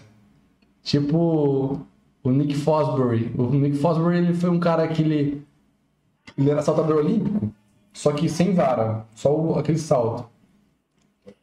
E o recorde na época dele, dos anos 60, 60 eu acho, 70, era de 1,68m. E as pessoas pulavam de frente pra barra. E aí, uma hora, ele, tá- ele, era, ele era ruim, ele era tipo o número décimo, décimo segundo do mundo, sabe? Ele era ruim. É, ele, ele não, ele não tinha chances de ganhar, entendeu? Porque ele, ele era aquele cara bem mediano na, na, na linha das Olimpíadas. Aí uma hora ele decidiu, falou o seguinte, e se eu pular de costas esse negócio aí? Todo mundo pulou de frente, eu pulo de costas essa porra. E aí ele saiu correndo, o recorde que era 1,68m, ele pulou 1,92m. Caralho, cara. Aí todo mundo falou assim, cara, como é que o cara fez isso? O cara pulou de costas. Aí todo mundo começou a pular de costas. E aí, claro que o primeiro colocado no ranking mundial, era que era, tinha mais preparo físico que ele, pulou mais do que ele e bateu o recorde dele logo em seguida. Mas aí, o nome da técnica ficou com o nome dele, o Flop. Então, assim, o cara simplesmente entrou pra história pensando o contrário. E, tem- e aí existem vários, vários exemplos desse cara. Caralho, cara. E aí ele fala, aí eu né, aí dei umas explicadas sobre essa ideia para essa turma. E eu falei assim, então assim, eu decidi fazer exatamente isso. Eu vou começar então a vou pensar ao contrário, eu vou fazer a palestra do final para frente. Alguém tem alguma dúvida? e aí levantou um monte de mão, um monte de gente levantou a mão, porque eles estavam, tipo, eles estavam extasiados com aquilo tudo. E aí, quando foi levantando a mão, e aí eu fui fazendo. A pessoa falou assim, nossa, mas você tal, mas você faz isso sempre todo dia? Não, não é todo dia, depende do que você vai fazer, não sei o que lá. Ah, mas e como é que faz pra fazer isso, tipo, em forma de texto? Ah, não sei se você pode escrever um texto, depois você volta, reverte o que você tá pensando na ideia do texto. E aí vai indo, e foi. E foi essa palestra que eu nem vi passar, assim. Na hora que, que, deu a hora lá que o professor falou, a galera ficou, ah, ô louco, não sei o que. Puta, pra mim eu vi isso, foi coisa sensacional. É a mesma coisa de você ir no show. Aí né? levantou umas meninas e falou assim: Meu, a gente, a gente sabe que, que vocês não ganham nada, a gente quer pagar um, uma McDonald's pra você. Aí eu falei assim: Pô, não, dá, tem que sair, tem que ir pra outro lugar e tal. E foi super legal, assim. Caralho, você podia ter pegado dinheiro, passou o chapéuzinho. Podia ser, né? Cara, tipo, você ir no, no Jô e quando o pessoal tive aqui hoje com o Vini, tu não Quero pagar uma McDonald's pra você no meu paladar, tá muito É, bem. não. Porra, Jô Soares. Eu não Eu imaginei que você. Porra, não, imaginei que você paga alguma coisa melhor pra mim. E falando nisso, você gostou do cachê que você recebeu? Eu gostei, cara. O cachê foi essa comida, né? Muito, muito generosos, né? A gente paga em. Falei pra ele que a gente paga em gratidão. Sim, E a moeda. Ah, um abraço. É a moeda da esquerda. Então, A esquerda não acredita em economia, então a gente paga em gratidão e boas vibrações. Então você Eu vai vou- sair aqui daqui cheio de, de gratidão e com muitas vibrações. Eu te mando um reiki pra você É. também. É, eu falei pra ele que eu tava precisando comprar uma- umas coisas, eu, queria- eu quero comprar um notebook também novo. Será será que eu aceito um pagamento em reiki? Eu fico aqui pensando pro Cabum, olha, muito obrigado, vocês vão vender muito. A gente paga em boas vibrações, a gente vibra no positivo.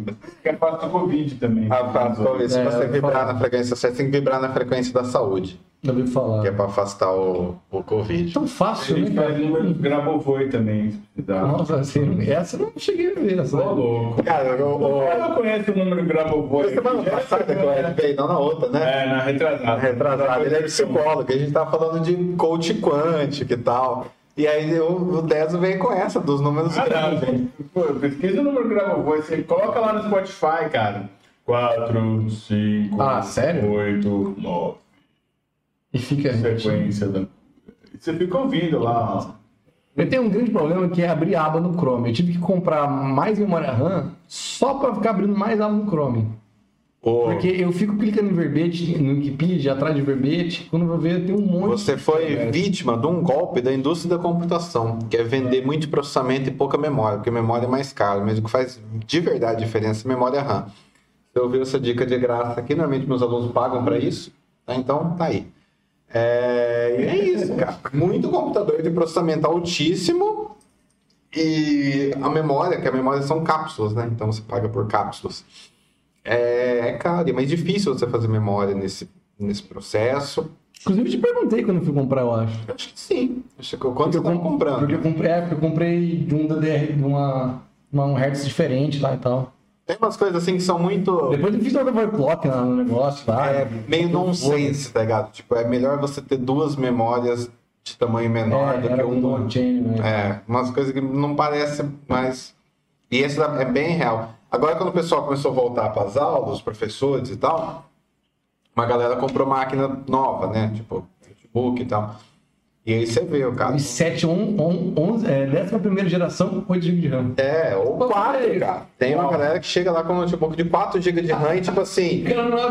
H- Chrome. HD, tipo, de 1 tera, mas que não é SSD, tá? Aquele HD magnético e tal. Você fala, você se fudeu, cara. Ainda de 1995. É, então tem umas, tem umas paradas muito, muito Mas essa- esse negócio que você falou do slide, cara, eu sou. Eu comecei a dar aula. Quando eu, eu fui dar aula na faculdade em 2012. Eu dava aula tipo, de, curso, de cursinho, de é, aula de informática e tal.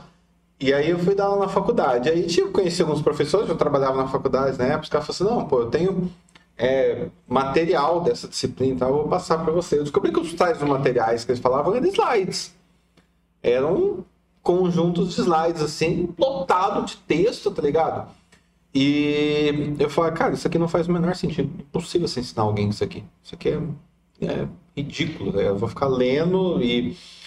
E aí, tipo, meus slides é, tipo, é basicamente eu fazendo analogia sobre algum assunto chave que eles precisam entender, entendeu? O slide é, é demonstração de algo. É, então, tipo assim. Ali. Diferença. E assim, é difícil você mudar essa chave. Slide é apoio. É, é difícil mudar essa chave na cabeça do aluno, porque eles. Direto, quando eu começo uma turma nova, eu falo, professor, você vai passar os slides para mim? Eu falo assim, posso passar, não faz diferença nenhuma, porque não tem nada lá. Se você não assistir essa aula, né? Meu slide não vai fazer sentido nenhum para você, Exato. então. Mas beleza. Tem umas referências no final. que Você pode baixar o livro do cara e ler, tá ligado? Se você não vier na aula, mas é isso que eu posso te oferecer de. Então não tem, não tem esse. E é assim, cara. E, tipo assim, as aulas que eu monto pro. Aí isso foi de 2013, quando eu comecei a dar aula. E aí eu comecei a trabalhar para pós, tipo, montar aula EAD e tal, que os caras têm um modelo padrão. E aí no modelo dos caras é esse, ó. Não tem slide com texto, não, viu? Você tem que montar uma animação aí, tal, um esquema e explicar o conceito. E é isso, entendeu? É. Eu teve uma outra palestra que eu fiz na Unip também, também projetório cheio, que tinha quatro slides. Era a capa, aí era o, do- o outro era que fazemos, aí tinha um exemplo de, uma- de uns trampos. Aí o outro era uma foto minha comendo co- catota no nariz. E a quarta era, era a contracapa já com o meu, meu telefone. E, assim.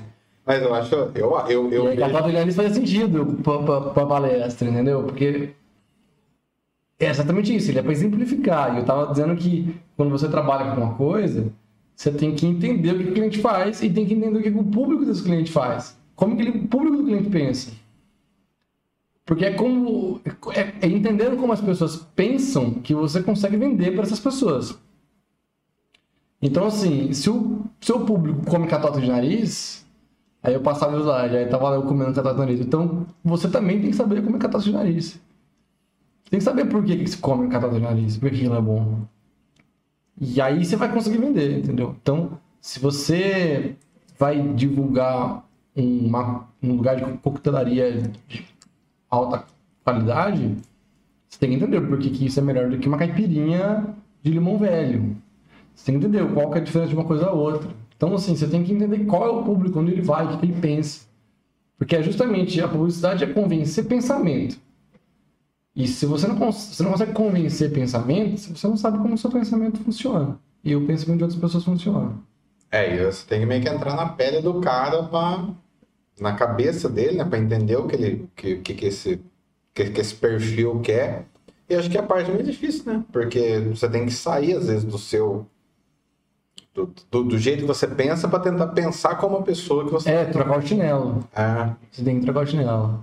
E é uma coisa difícil, cara, porque você fica vivendo, às vezes, pensando em várias personalidades diferentes. Então, por exemplo, eu, é, faço as coisas do, do Dona Maria, do bar. O bar dá super sucesso, sempre lota, é sempre ótimo. Só que aquele, aquele público que vai lá, ele quer ler um tipo de coisa, ele quer estar preparado para um tipo de coisa. Ele quer o cara que tá de saco cheio do trabalho, quer tomar um- uma cerveja, então é um cara que ele quer o escape, ele é um cara que ele tá querendo, essa pessoa tá querendo talvez, pa- talvez paquerar, talvez sentar na mesa com os amigos e, e, e- ver o movimento, quer sentar para ficar vendo o movimento da Getúlio. Então você tem que saber das in- intenções desse público que vai lá e mostrar para ele, olha, eu tenho a ferramenta da sua intenção, tá logo aqui. Então você vende isso. E lá tinha um problema que era o seguinte, era um bar de, de litrão barato, as pessoas compravam litrão barato lá. A galera fazia isso. E aí eu falei assim, ó, vamos, vamos aumentar, como é que como é que como eles conseguem aumentar o cara? O cara dobrou a, a conta dele porque comecei a divulgar mais drink, mais porção, mais coisas que tem um markup de preço maior. Cervejas diferentes, porque a galera lá é só Brahma Litrão, Brahma Litrão, Brahma Litrão. Aí comecei a falar, tem Colorado, comecei a postar ah, original, Serra Malte, não sei o quê. E aí começou a sair, e começou a vender. E são coisas que tem mais margem. Então, esse serviço, ele é todo pensado também por trás. Não é só uma, uma, uma, uma questão de ir lá, fazer uma foto bonita e postar. Tem todo um porquê. E respondendo essa pergunta, também toma cerveja de graça. Aí sim, cara, que aí o sentido do. do, do de... Pode ir, lá comigo, pode ir lá comigo também. Demorou. A gente Quando? vai. Vai. Quarta-feira não vai ter podcast, tá, gente? Porçãozinha. O podcast vai ser outside.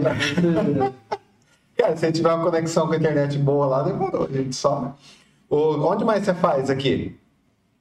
Eu fiz o do fundo do Bauru, que fechou, que é do Pedro, meu amigo. E agora ele tá fazendo a, a Sorro Pizzaria, junto com o Bruno, que é meu outro amigo. O Alameda, o Dona Maria. O Bar da Rosa e o Mosto eu não não fazendo mais, só deixei minhas fotos com ele, com eles. O moço tá ali na frente ali do É, que mudou de nome, mudou de nome depois que eu saí. Virou Goró da Rosa. Goró da Rosa. É. Eu, se eu tivesse trabalhando para eles ainda, eu ia ser contra esse nome, porque eu achei um pouco estranho. É, eu go- gosto de moço, apesar que não sei se é um nome muito. Mas eu acho que é melhor. O monstro tinha a ver porque o, o Beto fazia o próprio gin, né, lá. Ah, é? É. Então, o processo de fabricação, você tem um mosto, né, durante o processo. Gin é feito do quê? Gin é feito, a base, ele é feito de moon, prima- primordialmente de moonshine, mas você pode fazer de outras coisas, que é milho. Mas você pode fazer de, de qualquer outra coisa. A primeira destilação não é a que vai definir que aquilo é um gin. É a segunda destilação. Então, existe uma base de, de um, por exemplo, moonshine, que ele pode virar whisky depois, ele pode virar vodka, ele pode virar gin. Então ele é feito de milho primordialmente. Aí depois disso é a próxima passagem pela pela né, filtração que eu acabei de falar, pela destilação, Destilação. a própria destilação que vai fazer ele destinar a sua determinação final. Então se você coloca 50% de zimbro e o restante de outras ervas, ele vai virar gin. Se você só redestila aquilo, ele vira vodka. Se você destila aquilo mais uma ou duas vezes e depois coloca carvalho para envelhecer, ele vira whisky. Vira bourbon, na verdade. É Caralho. de milho, né? Você sabia disso? Não, tô tendo aula agora. É, nos Estados Unidos eles faziam bourbon, né? Porque lá, por causa do Corn Belt lá, eles faziam esse. esse... Não só bourbon, mas ele também fazia um rye, rye whisky, né? Que é de centeio. Ah, pode crer. É. Então lá esses dois são bem famosos. Bourbon. É, e aí o whisky vai ser de outros maltes, né? Que seriam os mais escoceses e tal.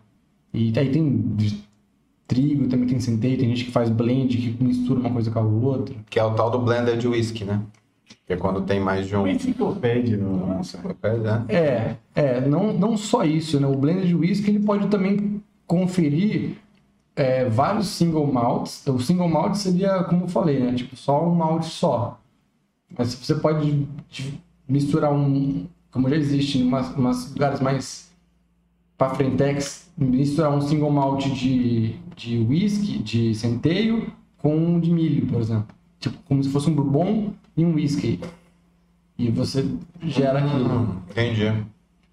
E também eu utilizo os blendeds para fazer geralmente whiskies mais baratos, por exemplo, que não tem um tempo de maturação ainda.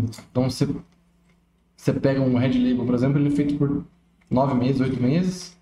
Depois você junta um pouquinho de whisky um pouco mais velho para dar um pouco mais de cor, ou um pouco mais de, de, de gosto. Mas ele não Deixar chega a ser mais forte. é. Entendi. Que massa. Você não sabia isso aí vai pelo whisky, hein? Até, até, eu sabia até onde o Betão fazia o gin. O resto. O resto. E ele é bebedor de whisky. Sabe outra coisa que vocês têm em comum? O Vini também é tocador de bateria. Eu tenho. Tenho. Eu também. Nada, você toca assim, você caramba. Eu não consigo lembrar, da- eu não consigo lembrar das músicas, é, é foda. Eu toco em Você casa. tem bateria? Tenho. Tem. Eu tenho bateria e baixo e guitarra em casa. Deixo tudo lá. E eu gosto de chamar as pessoas em casa, gosto de fazer né, reunião em casa e tal. E aí eu posso, posso passar a semana inteira tocando as músicas e falar, nossa, tô certinho. cara. Sábado a galera vem em casa. Cara, eu sento na, na cadeirinha. Ai, cara, não lembro de nada. gente. Desculpa, vamos, vamos inventar alguma coisa. Aí inventando alguma coisa resolve, vai, vai, vai ok. Agora. Toda banda de música própria começou assim. Sim. O cara esquecia o cover e aí inventava algum. Mas Vamos fazer a nossa, vai, não dá pra tirar muito. Eu acho que é tudo como baterista, eu acho. Toda banda autoral é como Ah, é, baterista. é, é o coração ali, né, cara? Tudo, tudo cai no cara, bicho. Tudo. Se é a primeira a chegar, se é a última a sair, se é que define o andamento. É, a porra toda tá ali na bateria. Todo baterista é prepotente. Ah, então é por isso que eu comecei. como- É, então, é, cara. Minha mãe sempre falou que era prepotente. Tá todo caminho certo. A gente tem que te, te perguntar uma coisa muito importante que não pode faltar. Como que você veio pra entrevista hoje? Não vim com o escorte. Que não é uma entrevista, né? Que é um... Não pode falar que é entrevista, porque senão a gente não é nada. É. É, a gente tem um, tem um sindicato dos podcasters, desse new podcast, que você não pode falar que é entrevista, tem que falar que é uma conversa. Por quê? Tem certas regras que a gente tem. Tem Porque você tem um RTB? É, a gente- Não, certo lá mesmo. É, tem, qual que é o outro que a gente falou aquele dia? Ah, a gente tem que perguntar Tem quais pergunta. são os próximos projetos também. Isso a gente não vai perguntar pra você. Quem sabe que você vai Meus projetos é manter vivo. Que é o nosso também. Por isso que a gente pergunta dos outros. Quero de todo mundo. Os né? nossos também, claro. né? É. Então, então é uma conversa. Então você não veio com, com, com o Scott. Pra quem não sabe, as pessoas não sabem. A maioria das pessoas não sabe. Pode ser que não. É. É, o Vini é feliz proprietário de um Sport XR3 vermelho conversível. Que ano que é? 85. 85 ano que eu nasci, cara. Olha, feito isso um... não é sensacional, não sei o quê. Cara do céu. Faz tempo que você tem ele? Deixa eu te falar, eu vou contar a história dele, que é o seguinte. E depois eu vou contar por que eu não vim com ele, porque ele está. É, tá, no, tá, no, tá no médico, Tô internado. tá internado. Tá internado. Olha, Mark sai pra fazer um corte. Vai história do XR3. Ele começou aqui. Uma grande amiga minha, a, a Marina. Uma vez a gente tava falando sobre carro antigo, carro velho, ela falou assim: meu pai tem um carro velho, conversível, vermelho. Eu falei assim: ah, imagina, Marina. Sempre vou na sua casa, nunca tá lá. Tem nada. É, eu falei, conversível vermelho, ela até tava tentando lembrar o nome, não lembrava. Eu não sabia se era cadete, se era gol, que nem tem conversível. Eu falei assim: esse aí não é. Aí ela não lembrava. Assim: A não ser que as que os caras cortam, né? É, Que nossa. torce mais que rabo de porco na curva, tá ligado? Que não tem longarina. É. E aí. Nunca vi lá. Não, mas ele não fica lá. Fica onde? Ah, fica um amigo do meu pai lá. Mecânico, fica no galpão dele. Você fica no galpão, ele fica, ah, tá, largado. Tá largado faz quanto tempo? Uns 10, 15 anos. Foi louco, mano. Tá lá tudo isso. Faz quanto tempo você não viu o carro? Ah, sei lá, foi uns 4 anos que eu não vejo. Ah, mas ele fica lá, às vezes ele anda, deixa o carro andando, deixa o carro, né, tal. E, pô, vamos pegar lá, vamos ver o que é. E aí era, era esse corte. Ele tava numa situação bem pior do que tá hoje, assim, tipo, largado. É, ele tá, hoje ele tá bem bonito, ele tá lindo. Ele tava com a pintura toda fosca, os bancos sujos, com marca de. de quando você põe um, um copo e fica aquela marca redonda, só que de óleo, Sei. assim. Faltando um monte de peça, um monte de acabamento. Você não podia acelerar até o final que travava o, o- segundo estágio do carburador, ficava, o carro ficava acelerado. Ah, coisa. isso é um clássico do carburador de dois estágios, cara. Clássico. Clássico. E aí, você tá com uma, um amendoim aqui, ó. Aí, pronto, agora, agora ficou lindo. Será que não é um Doritos, não? É um. Doritos. É um Doritos. E aí ele. A gente deu várias voltas com ele e tal. Daí ela falou assim, viu? Esse carro aí tá mal cuidado. E eu não deixava na casa dela porque não tinha espaço. E ia ficar pegando sol. Não pode pegar sol na capota. Casa tem vaga na garagem. Ó, Deixa lá que eu cuido. Ela falou assim, demorou, beleza. E aí foi, isso já faz uns quatro anos atrás já. Deixou lá e o carro foi ficando, foi ficando, aí eu fui cuidando, comprando uma pecinha aqui, comprando não sei o que aqui, comprando não sei o que. Aí eu comecei, eu falei assim, ó, quero comprar um carro, quero comprar um carro. Fui arrumando um carro. Uma vez eu fui lá falar com o Mário, pai dela. Ele falou assim, meu cara não tá com você? Eu falei assim, então, tá, tá, eu queria comprar. Eu falei, não, pra quê? O cara tá com você já. Ah, ele te deu, cara. Não, ele me deu. Largou lá. Largou porque é uma pessoa que cuida melhor do que eu tava, tava antes. Rodato. Então, eu. Como ele tá, já vai fazer um, já vai fazer quase cinco anos, quase quatro, quatro, cinco anos que ele tá lá comigo. Então ele, eu vou cuidando do carro, fazendo essa manutenção e melhorando o carro e ele fica comigo. Esperando que vai servir de herança. Cinco anos ele deu o campeão já.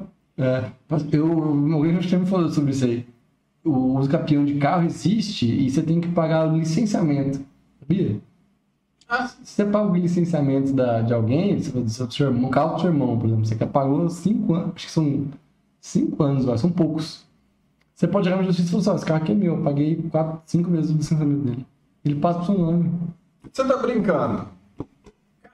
Nem é IPVA, é licenciamento. Caralho, cara. Olha só. É, alguma coisa assim, tem algumas, algumas quantidade de. Então você já pode passar a perna no Mário. Ô, Mário, fica esperto, hein? Ó. Não, o Marinho é uma porra, mas eu gosto dele. dele da Marina.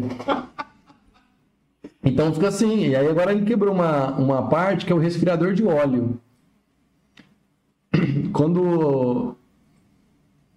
Quando a Ford foi modificar o CHT, que isso é o CHT ainda, não é o AP ainda. Ele veio em 89. Eles fizeram um CHT Não saiu o. Sport conversível com o AP. Saiu? Saiu? Opa, é sim. Nossa, gente, eu quase nunca vi um esporte R3 conversível de perto. Os carros L3 conversível com motor AP, cara. É. Música branca do olho azul, se tiver. E aí. Não, tem que ter bastante, Tem cara. bastante. 89 é o MK4. Ficou mais um, um ano vendendo, acho. Um ano, dois anos. E aí, esse do, do CHT, eles fizeram umas modificações do motor para deixar ele mais documentado, né? Com mais cavalo e tal. E uma das modificações era colocar um, um resfriador de óleo que vai atrás do filtro de, de óleo, que a água da- do, do, do radiador passa por ele para dar uma resfriadinha no É, óleo. tem essa parada mesmo. Que é um negócio que é para carro que vai andar com alta rotação, não sei o quê. Que hoje não é o caso mais do Escort. né? Você corre com um Escort desconversível, você tá muito próximo da morte. Ele te cospe, né, cara? É. E sem contar que eu tenho 1,92m, né, cara? A barra do, do negócio passa atrás da minha cabeça, assim, né? Tipo, se eu capotar com o carro, minha cabeça é o primeiro que bate na- no asfalto. assim. Caralho. Eu devia estar com um capacete para um carro daqui. Ou deveria estar com um Audi TT, mas aí são escolhas, né? Que também deve ser pequeno. cara. É, ele é pequenininho. E, e aí eu não acho essa peça, essa peça original. Aí levei de volta lá no, no, no, no galpão que ele tava, que o pessoal é mecânico lá, e estão tentando procurar uma peça para colocar nele. Porque também não quero fazer. A gente não queria fazer adaptação, né? Colocar de outro carro, não sei o que. Queria achar uma peça original, porque ele tá inteiro original. É. E aí dá dó, né, cara? Quando você E tá, tava, tava frio né, até agora, até, até hoje, né? Até esses dias. E no frio é andar com. é ter sinusite, né? É abrir a capota e aquele vento frio bater na testa aqui. Você já viajou longe assim com o carro Não. conversível? Não. Não, ele tem um problema no, no crônico no, no carburador dele, que é de velharia, porque é álcool, né? E o álcool ele vai corroendo, corrom- tudo que tem lá. E ele não consegue, eu não consigo regular ele para voltar a ser econômico. Então ele tá fazendo regulado 4 km por litro. Caralho. E aí voltamos no combustível. Olha lá. Voltamos a falar. né? É difícil ficar abastecendo, né? Quando o carro faz 4 km por litro. Cara, 4 km Não, isso devagarzinho. né? Sabe quem que fazia 4 km por litro? Minha S10, cara. Eu tinha uma S10 Flex que fazia 4 km por litro. Ela é 2.8. Pois é. Ela fazia 4 km por litro. Na cidade, na estrada fazia mais. Mas era uma época melhor? Dava bastante. É, mas quanto você pagava né, no Cara, eu tinha. É, eu tinha.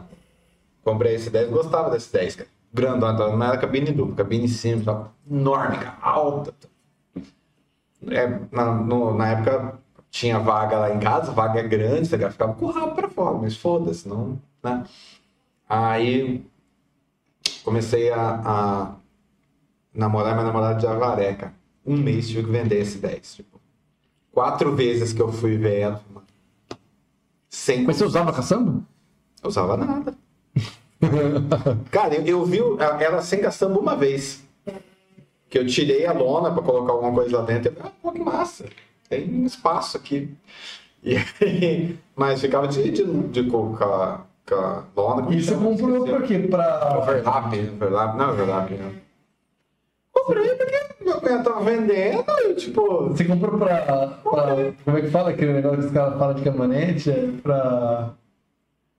Suprir alguma outra falta? Então, eu, Comprou um carro grandão assim. eu fui assim, eu tinha um Uno.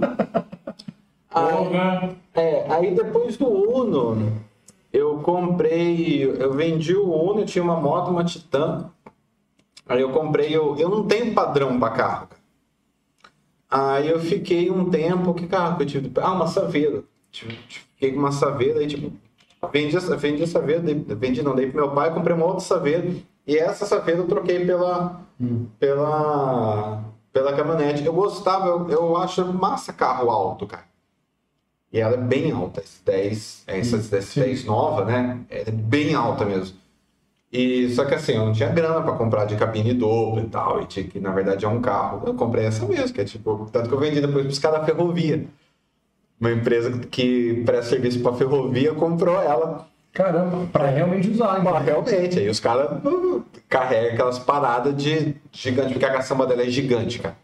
Gigante. Eu carreguei, tipo assim, é, moto inteira dentro dela, assim, sem. fechando a caçamba e sem ficar nada pra fora. Essa, essa S10 cabine simples, ela é gigante. E, mas foi isso, cara. Tipo, comecei. Primeira vez peguei, tipo, a estrada uma, duas vezes, assim, longo, tá ligado? Que eu usava pra trabalhar só, só desencanei. E ainda usava de vez em quando, porque eu tinha moto. Então eu ia trabalhar. uma- Então eu usava quando tava chovendo, só, tá ligado? Aí, aí dá pra pagar o. É, aí quando eu comecei, eu falei, mano, nem fudendo, não tem condições, vamos. Vamos. Bem vendido, desencanei. E ela era mais econômica do que o. do que o Escort. É. É. Mas você foi arrumar uma namorada lá em Avaré, não é muito longe, não? longe, cara, mas não foi planejado, não. É? Tipo assim, vou lá pra Varé, não. não. Foi uma coisa assim. Inclusive eu tava lá, foi a primeira vez que eu usei a caçamba dela. Eu fui levar uns, uns computadores de doação do Metec de lá. Fui pra uma palestra lá que me convidaram. Acho que me convidaram porque eu fiz a doação. Provavelmente. Provavelmente. Aí fui, fui levar pros caras lá. E, tipo, lotei, cara. Levei, tipo assim, um laboratório de informática inteiro na caçamba dela. Uma coisa, assim, absurda. tudo os Pentium 3. É, cara, era... Sério. Nossa. É, um sério que a gente tinha. Mas, assim, eles não tinham, tá ligado? E a molecada, pra ter aula de Word e tal, e entrar na internet, não tinha computador. As máquinas davam... Eu falei pra, pros caras, falei, mano, compra memória, vocês vão usar mais cinco anos essas máquinas pra isso aí. E aí estava lá até pouco tempo. Mas é, mas é, é longe. Na primeira vez que eu fui, eu achei longe. Agora, depois que você acostuma, não é mais tão longe. Você já acostumou com. É, só não dá pra ir com esse daí. Não dá pra ir com a S10, não dá pra ir com nenhum, não dá pra ir com o XR3 também, que Não faz dá. 4 km por litro. Tem que levar combustível no porta-mala. E não tem, cara, é foda de. Dependendo da estrada que você pega, é meio foda de posto, tá ligado? Tem um E você sabe que isso é uma coisa que as pessoas acostumam com o estado de São Paulo, né? Porque em estado de São Paulo até que é sus- tranquilo. Você vai pra qualquer cidade, tipo, ah, beleza, vai ter algum posto. Só que você vai pra Minas, por exemplo. Ah, cara, eu tive essa experiência. Primeiro que Minas, você sabe que você está em Minas quando o chão começa a tremer, né? Porque acaba a estrada de São Paulo, fica aquela estrada horrível de Minas. Acho que pra qualquer lado, né, que você sai pra São Paulo. É. Saiu, fudeu. E aí você não tem posto de combustível no meio do caminho, cara. É uma coisa de louco, cara. Você foi pra Caldas Novas? Ah, eu fui de um ônibus quando era criança. Caldas Novas é bem Goiás, de né? Goiás, assim, tá ligado? E eu fui de Uberlândia pra Caldas Novas.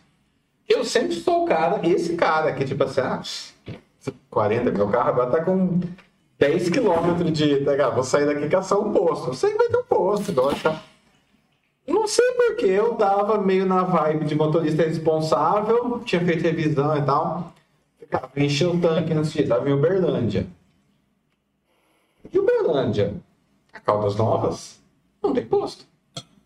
200 e poucos quilômetros pela estrada que eu fui, para vindo de Brasília. Então, tipo assim, ou você abastece na cidade. Mentira, tinha um posto numa das cidades que a gente atravessou. E assim, sabe aquele posto de cidade pequena? Que só funciona até as 7 da noite. É, era isso, cara. Tipo, sorte que era, tipo, dia de semana, assim, durante o dia. Senão, já era. E aí, né, eu fui na ida, tinha abastecido. Aí na volta também, né? Já vi que não tinha, já meti a barba de molho e abasteci. Não tem, cara. Tipo, é, é, de Uberaba. É, De Uberaba a Uberlândia. De Uberaba a Uberlândia, você vai, tipo assim, não tem uma cidade. Tipo, você vai aqui de Bauru em Avaré, eu passo por cinco, seis cidades. Você vai de Uberaba a Uberlândia, não tem cidade, cara. Você vai, É. tipo, e só vai. E, e é isso. Tem uma história do meu irmão que ele foi com os amigos. Eles iam pro Rio de Janeiro, pra Rio das Ostras, uma coisa assim. Caralho. Um amigo dele tinha mudado lá, eles iam visitar esse cara, não ia pagar pra. Tipo, sem grana total, não ia pagar pra ficar, ia dormir lá. E ele foram cinco caras num Gol G4 do, do meu amigo Fer. Aí, sabe o que os, os geniais fizeram? Viram Geniais. viram, viram no mapa, né, a quantidade de quilômetros que era de Bauru até lá, que é uma pancada. Aí eles viram. Quanto, quanto, tá o, o álcool? Ah, o álcool tá. Hoje, vamos supor, 4 reais. Beleza. Então, 4 reais vezes tanto do combustível vai dar até lá, então vai ser não sei o que, blá blá. Só que eles não nem pensaram que o preço muda, não é todo o preço que é 4 reais Ba- Bauru.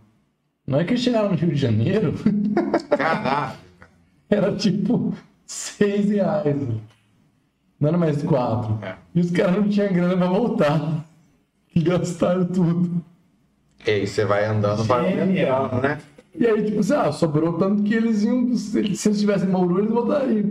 Aí tiveram que pedir dinheiro pro meu pai, tá ligado? Tipo, ô, velho, manda dinheiro aqui pra gente não tem dinheiro pra pagar o combustível pra voltar. Eu falei, pronto, pra virar mendigo é isso aqui, ó. É isso Caralho. aqui, ó, virar morador de rua. Não tem mais dinheiro pra voltar. Cara, que falta de planejamento ridículo, né, cara? Ridículo. É, vocês estão falando, a gente falando do preço do combustível de novo. De novo. De novo, Pela tem um minuto de paz nesse país. Tá falando do preço do combustível. O... Cara, em Goiás, quando eu fui, já tava tipo seis e pouco, tá ligado? E aqui ainda não. Imagina agora, cara. Tipo, aqui combustível é barato. São É. Paulo combustível é barato. É um dos estados que a gente tem combustível mais barato. É, Ah, Cara, tava absurdo, absurdo. Eu dei sorte de ter abastecido bastante aqui em São Paulo. E aí eu calculei, voltei, coloquei um pouco de combustível lá em Minas, esperei chegar em Ribeirão para abastecer aqui. O grau, cara. O primeiro posto ali grande que tem depois que você entra em São Paulo é um grau, daquele que seu rim. É. Aquele lá que eu tirei, lembra que você até comentou? Uhum. É. E aí, tipo, tava mais barato do que o Café posto. pão de queijo, R$39,90. Exatamente. Porra. Tipo, transferir pros caras lá pão 0.4 bitcoins pra pagar o. Foda. Viu, o, o, o Vini, tem uma outra pergunta que a gente tem que fazer pra você. Qual que é o lugar que tem a comida mais bonita e a mais feia de Bauru? Pô, agora você. Agora você me pega, hein? Agora você vai dar um rasteiro em mim, bicho. Pode ser gostosa, mas não é bonita. Olha, um lugar que não é exatamente Bauru, mas eu tenho visto muitas comidas bonitas, muitas comidas bonitas, Muitas comidas bonitas. é no Lado Norte. Aonde? Lado Norte, que é em Agudos. É, a comida deles tá, tá bem bonita, assim. Não, não é meus clientes, tá? Porque até porque se eu falar que, Mas que, podem ser. que algum dos meus Fala clientes. Ah, é Norte, que contrato.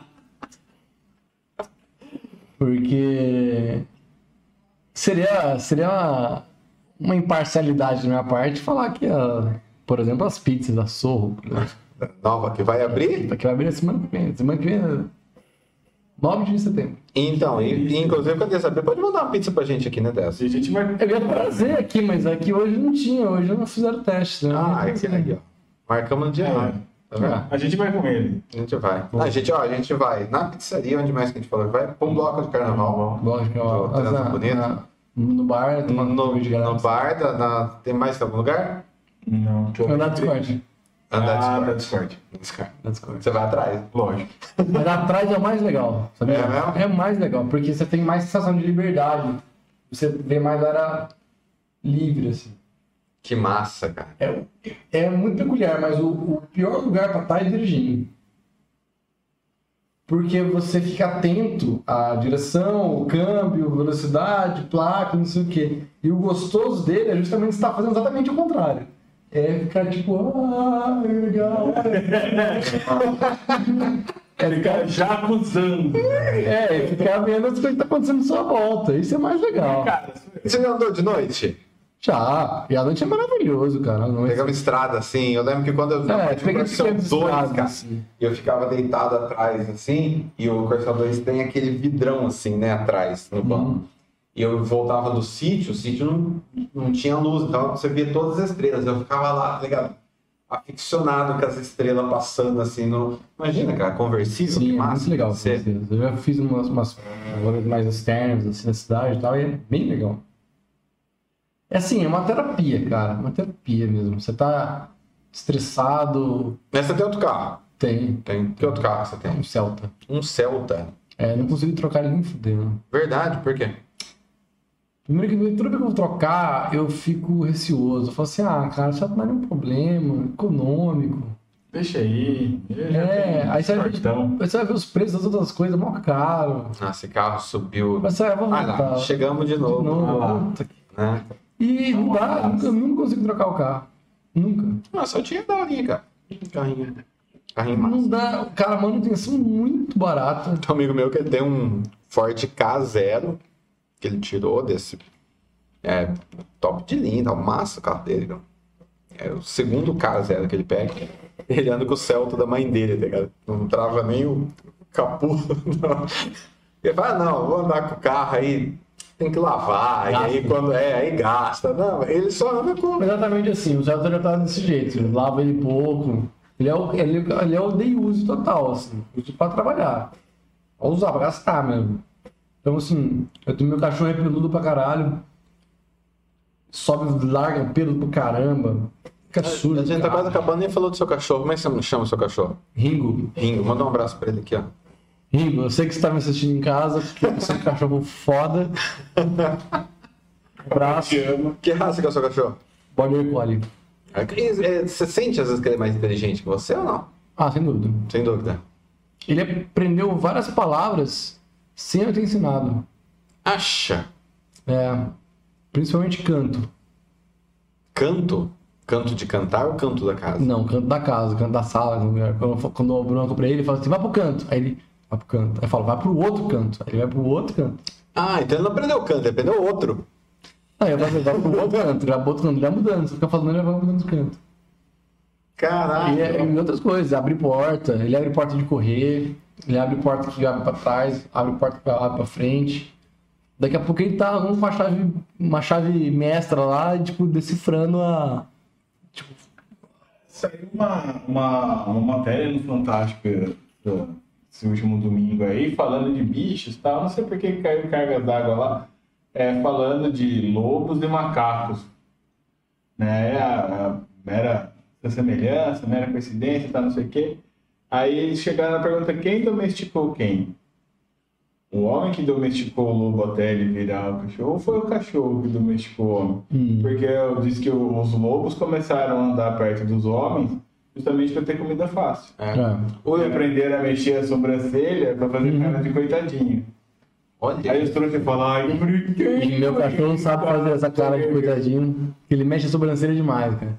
Lá Ele fica no- olhando pro lado, olha pro outro, olha pro lado, olha pro Não outro. sabe. Aí falam, ai, que bonitinho. Dá, Dá tudo pra ele. É. O, aquele livro lá do Sapiens, o cara fala que o, o, a espécie mais bem sucedida da história da humanidade não é o, o ser humano, é o trigo. Que ele domesticou uma, uma espécie para espalhar ele por todos os climas possíveis e ele praticamente se tornou impossível de ser erradicado da Terra. É, das pensando, variedades. fico pensando quem foi o cara que descobriu o trigo, porque saiu, o trigo não é nada sozinho. É um negocinho aqui, um trigo. É um trigo. Ah, hum, se eu replicar isso centenas de vezes, eu vou fazer alguma coisa. Cara, quem teve essa É, ideia? o, o trigo ele nasce umas moitas, né? Então, tipo, o cara devia ter. É sempre assim, cara. Tem duas situações. Olha, Eu acho que são aliens. comendo. Eu bicho comendo Aliens. aliens. Mas quem, que bicho come trigo, cara? Deve ser um negócio mal sem graça. Ah, acho que é esse bicho que pasta, né? Porque ele é uma grama, ele é um- uma coisa, viu? Ele é mais bonito, por exemplo, que tremoço. Eu nunca vi tremoço. Porra, Pô, é tremoço, tremoço. Ó, tem que ter tremoço na próxima vez aqui. É, tremoço. Se eu vier aqui de Tremoço novo. enche barriga. Se eu vier aqui de novo e não tiver tremoço, Aqui, a regra é faz anos que não Você vir aqui agora de novo, você tem que trazer um convidado. Eu posso trazer um convidado. Tem que ser, tem que ser um convidado pica, né? É, tem que ser bom pra render. tem que ser um convidado bom. Assim. Aí vai pensando. Então vocês querem terceirizar o serviço de vocês pra mim. É uma pirâmide. Arrasta pra cima que você vai saber como ganhar dinheiro em apenas Nosso podcast é uma pirâmide. Você convida uma pessoa, essa É. pessoa convida mais duas pessoas. associados. Mas você não respondeu da comida feia. Ah, ele tá tentando ser eh, evasivo, né? Como, como que chama esse negócio? Que eu quero ir nesse negócio que você falou aí, que tem a comida bonita. Lá do, lá do Nost. Lá do- Lá, espaço, do Nost. Lá do Ou- Nost. Ou do Nost, né? Aí igual Roraima, Roraima. Mas qual que é o. o- É comida contemporânea. Ah, tá. É bem. E eu fui algumas vezes, é bem gostoso. E, eh, e as comidas são bem bonitas. As fotos não são tão bonitas assim, porque. Lá do Nost. Contrato. Mas você vê, que a, você vê que a apresentação é muito, é muito bem feita. Legal. E, e para não incorrer, justamente mantendo esse. Olha. Fala de uma comida que não é cliente seu também, para não achar. Muito bom, né? Cara, eu acho que. Vou deixar o cara justa depois. Não, eu acho que todo lanche, todo lanche que é. Eu vou falar de uma comida feia que é, que é deliciosa. É, essa é a ideia. Mano Lanches. Eu amo Mano Lanches, cara. Eu Mano peço um Lanches. podrão lá que chama X Nenê. X Nenê. X X neném. Nenê. Mano Lanches. Onde fica, Mano Lanches? Do lado do Obeide ali, Vou cara. procurar aqui, cara, e vou fazer de graça aqui um, um Mano Merchan. Lanches na Nações. É, do lado do Obeide ali. Na, na, na- Sabe aquela loja de carro que tem descendo a Bar da Rosa ali? Você vira e a gente tá na direita. Ah, Duque de Caxias, quadra 10. Não. Será que é esse aqui? Não, não. É esse aqui, Mano Lanches? É esse aí, mas deve ser um endereço antigo, que eles estão ali embaixo. Aviador Gomes Ribeiro. É, eu acho que é, acho que é. É? É, é a rua que desce. Não, não tem aqui o. Vamos ver se tem o. E aí o, mano, o, o X-Nenê custa 20 reais. É um hambúrguer, eles chamam de artesanal, mas eu acho que é uma carne moída amassada. Mas o, o toque é o vinagrete, que ele é é um vinagrete chapeado, sabe? Então ele esquenta na chapa esse vinagrete, É bonito. ele pega todo aquele restinho Hum, de, de é, lanches antigos, É. aquela sujeirinha, e aí fica um gosto O, o, muito gostoso. First Lunch lá do Hazy tinha esse toque de raspar o vinagrete da chapa, porque o que dá gosto é a chapa suja. Exato, e o, e o X-Nenê é o gosto da chapa chuta. Ó, aqui, ó. Vou passar aqui o contato, Mano Lanches, é, na Aviador Gomes Ribeiro, tá? Aqui pra quem mora em Bauru, para as pessoas que escutam o podcast moram, moram em Bauru, porque senão não tem nem interesse, né? A gente só chama gente de Bauru. É, ainda não. Bauru e região. Então aí, ó, 014 996 31 64 49. Tá? Liga lá, manda um WhatsApp, tem aqui o símbolo do Zap no, no, no, no- no coisa. E E aí, tem o iFood também. né? é, deve ter iFood também, É, eu né? peço pelo iFood. É, não é bonito, mas é muito gostoso. É muito gostoso. Viscoso, porém gostoso, como diria o. o- Tem outro que chama X Fabrício, que é com tomate seco na chapa também. E quem será que dá esse X Fabrício, cara? Será que é o nome do, do dono? Pode Ah, o dono é O Manu. cara tá na. Ah, Manu o Fabrício. Esposo da Manu O cara ser. tá na larica, inventa um lanche. Tipo, o cara que inventou o Bauru. Ah, o Bauru, o Bauru. O Bauru. Eu acho que a cidade tem esse estigma. Como alguém bauruense já inventou um lanche, acho que todo bauruense tem que inventar um. Tenta inventar um lanche. Vocês não acham isso? Eu acho. É. Eu, eu, eu já tentei fazer isso, mas que não. Eu vou te contar uma história pra você. É uma vez. É verdade. Eu falei, é, eu achei que botar na história de Bauru, né? Eu trabalhava ali perto, quando eu trabalhava na Era, que era ali perto dos que não, do, do antigos que não. Ali da Praça Portugal. Não o esquinão antigo, antigo do da Rodrigues, o, O segundo antigo. o segundo É antigo. que eu sou novo, né? Então vamos lá. O, o antigo antes desse. É, eu cheguei aí no esquinão desse esquina. Nunca comi o, o lanche lá, mas eu cheguei lá. E eu, como eu trabalhava ali perto, eu acabava almoçando muitas vezes lá, porque tinha um almocinho gostoso. E algumas vezes eu, eu comia um lanche. E aí tinha um lanche de mortadela. Como eles de mortadela, né? E aí era lá na chapa, só que ele faltava alguma coisa. E era só, só tinha isso. Era pão, mortadela, pão. Eu falei assim, você não pode colocar rúcula e o mesmo queijo do, do Bauru? Eu falei, ah, vou ver aqui, vou ver lá, vou ver aqui. Aí ele foi lá e fez, oh, vou dar pra fazer assim. Cara, ficou sensacional. E aí eu pedi de novo. E de novo. E aí você fica De tentando novo. cavar. É. Tentando cavar. Tentando cavar essa, essa, essa água. Essa, esse lanche. E aí, eu, e aí o cara chegava e ele falava, "Ah, e aí, não, mesmo sempre? Falou, é, pode chamar de Melquias, eu falava. Eu vi esse cara, pô, é tão bom que O cara colocava no cardápio, né? Ah, cara, minha mãe tá certa, ela é prepotente pra caralho. Você acha, mano? Mas era, era uma receita boa, era mortadela frita, o queijo do Bauru e rúcula. A mortadela frita em fatia. É. Dava ali aquela esquentada na chapa. É, aquela, aquela, aquela chapéu inteira, assim, Pão francês sem miolo. sem miolo. Colocava ali E bastante rúcula. A rúcula dá um, dá um, queijo prato derretido na água. Que é o O mesmo. do Bauru são três queijos, né? Ah, é um. É um, é um É um blend. blend. É, é um blend de queijo. blend de Um blend de queijo. E aí coloca o rúcula pra fazer. Então, ó, quem quiser fazer em casa, tá aí a receita do X-Mil Kids, Boa. né? Cara, é, obrigado da sua participação. Eu hoje. agradeço. A gente, a, a verdade, tipo assim, Pra quem não tava esperando nada, deu pra dar alguma é, a gente pode estender esse papo infinitamente. Pode. Porque para cada um dos, dos assuntos falados aqui, existe um gancho que não faz nenhum sentido um com o anterior. É. Então, tipo assim, é, é E a gente nem perguntou no trailer que foi lançado ontem. Verdade, cara. Fala então, dá suas impressões. Você assistiu já? Já que ele faz parte do grupo, que não se pode falar. Não, esse pode. Derivado do grupo. É, só não pode falar o prefixo. Não, sa- sabe quem tem um grupo? Sabe quem tem um grupo aí que não pode falar nada? Deus, Deus não. Deus tem o melhor grupo de Bauru. Ele faz, parte, ele faz parte do melhor grupo de Bauru. Inclusive, um abraço para as pessoas que estão nesse grupo. Se você alugou algum cavalo. A gente queria ir. Eu acho, eu, eu acho que no mínimo tem som no cavalo. Comenta aqui, deixa sua foto conhecida, tá? Que aí a gente vai sortear, a gente sorteia uns biscoitinhos aqui do Empório da Mi para você que alugou um cavalo não ficar no prejuízo. A gente vai sortear um, sei lá, um- uma ferradura. Trabalhou um forte. Muito obrigado você que, Um que né? Eu, eu queria dizer que o, o- como diz o Capitão Nascimento, você que alugou um cavalo essa semana fez a gente muito feliz. muito obrigado. Muito obrigado por ter, por ter Assim. brindado com isso. Mas assim, um conselho pra você. Você já, já tá pago. Pega, vai dar um rolê. Vai pra uma chácara.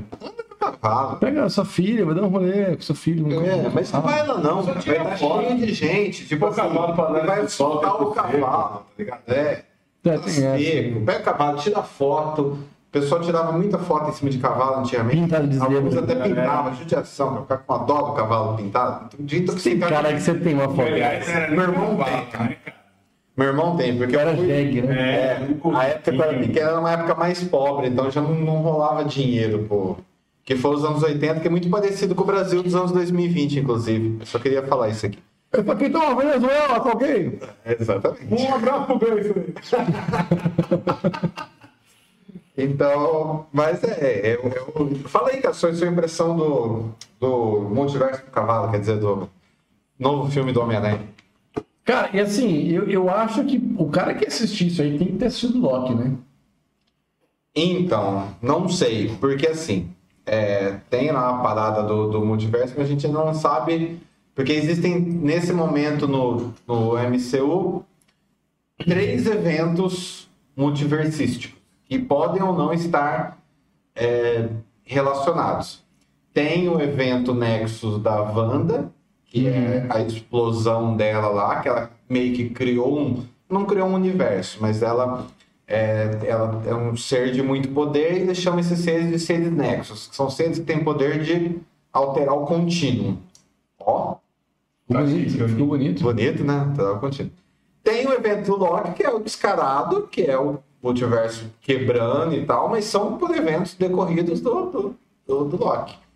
E tem isso lá, que a gente não sabe o que vai acontecer. Aparentemente alguma coisa sai fora do controle, mas aí é o que estão discutindo. Saiu fora do controle porque alguma coisa já estava errada, ou Ah, o que eu, eu acho, assim, né, pelo meu entendimento pelo trailer, calhou da DC enquanto ele fazia, enquanto o Steven fazia, Stephen. Stephen fazia a magia, foi no mesmo momento que deu a zica geral no Loki.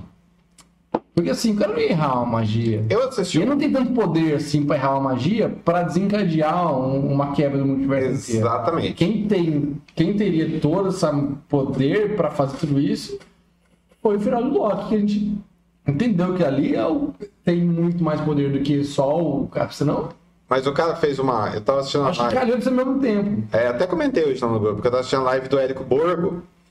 E ele comentou, pra mim foi o que fez mais sentido. Não que tenha sido ao mesmo tempo, mas é tipo assim, ele, falou assim, ah, ele tá tentando rodar um, um, um aplicativo num sistema operacional que foi atualizado. Então ele, fazia, ele fazia uma magia baseada em um universo Só que é né? linear.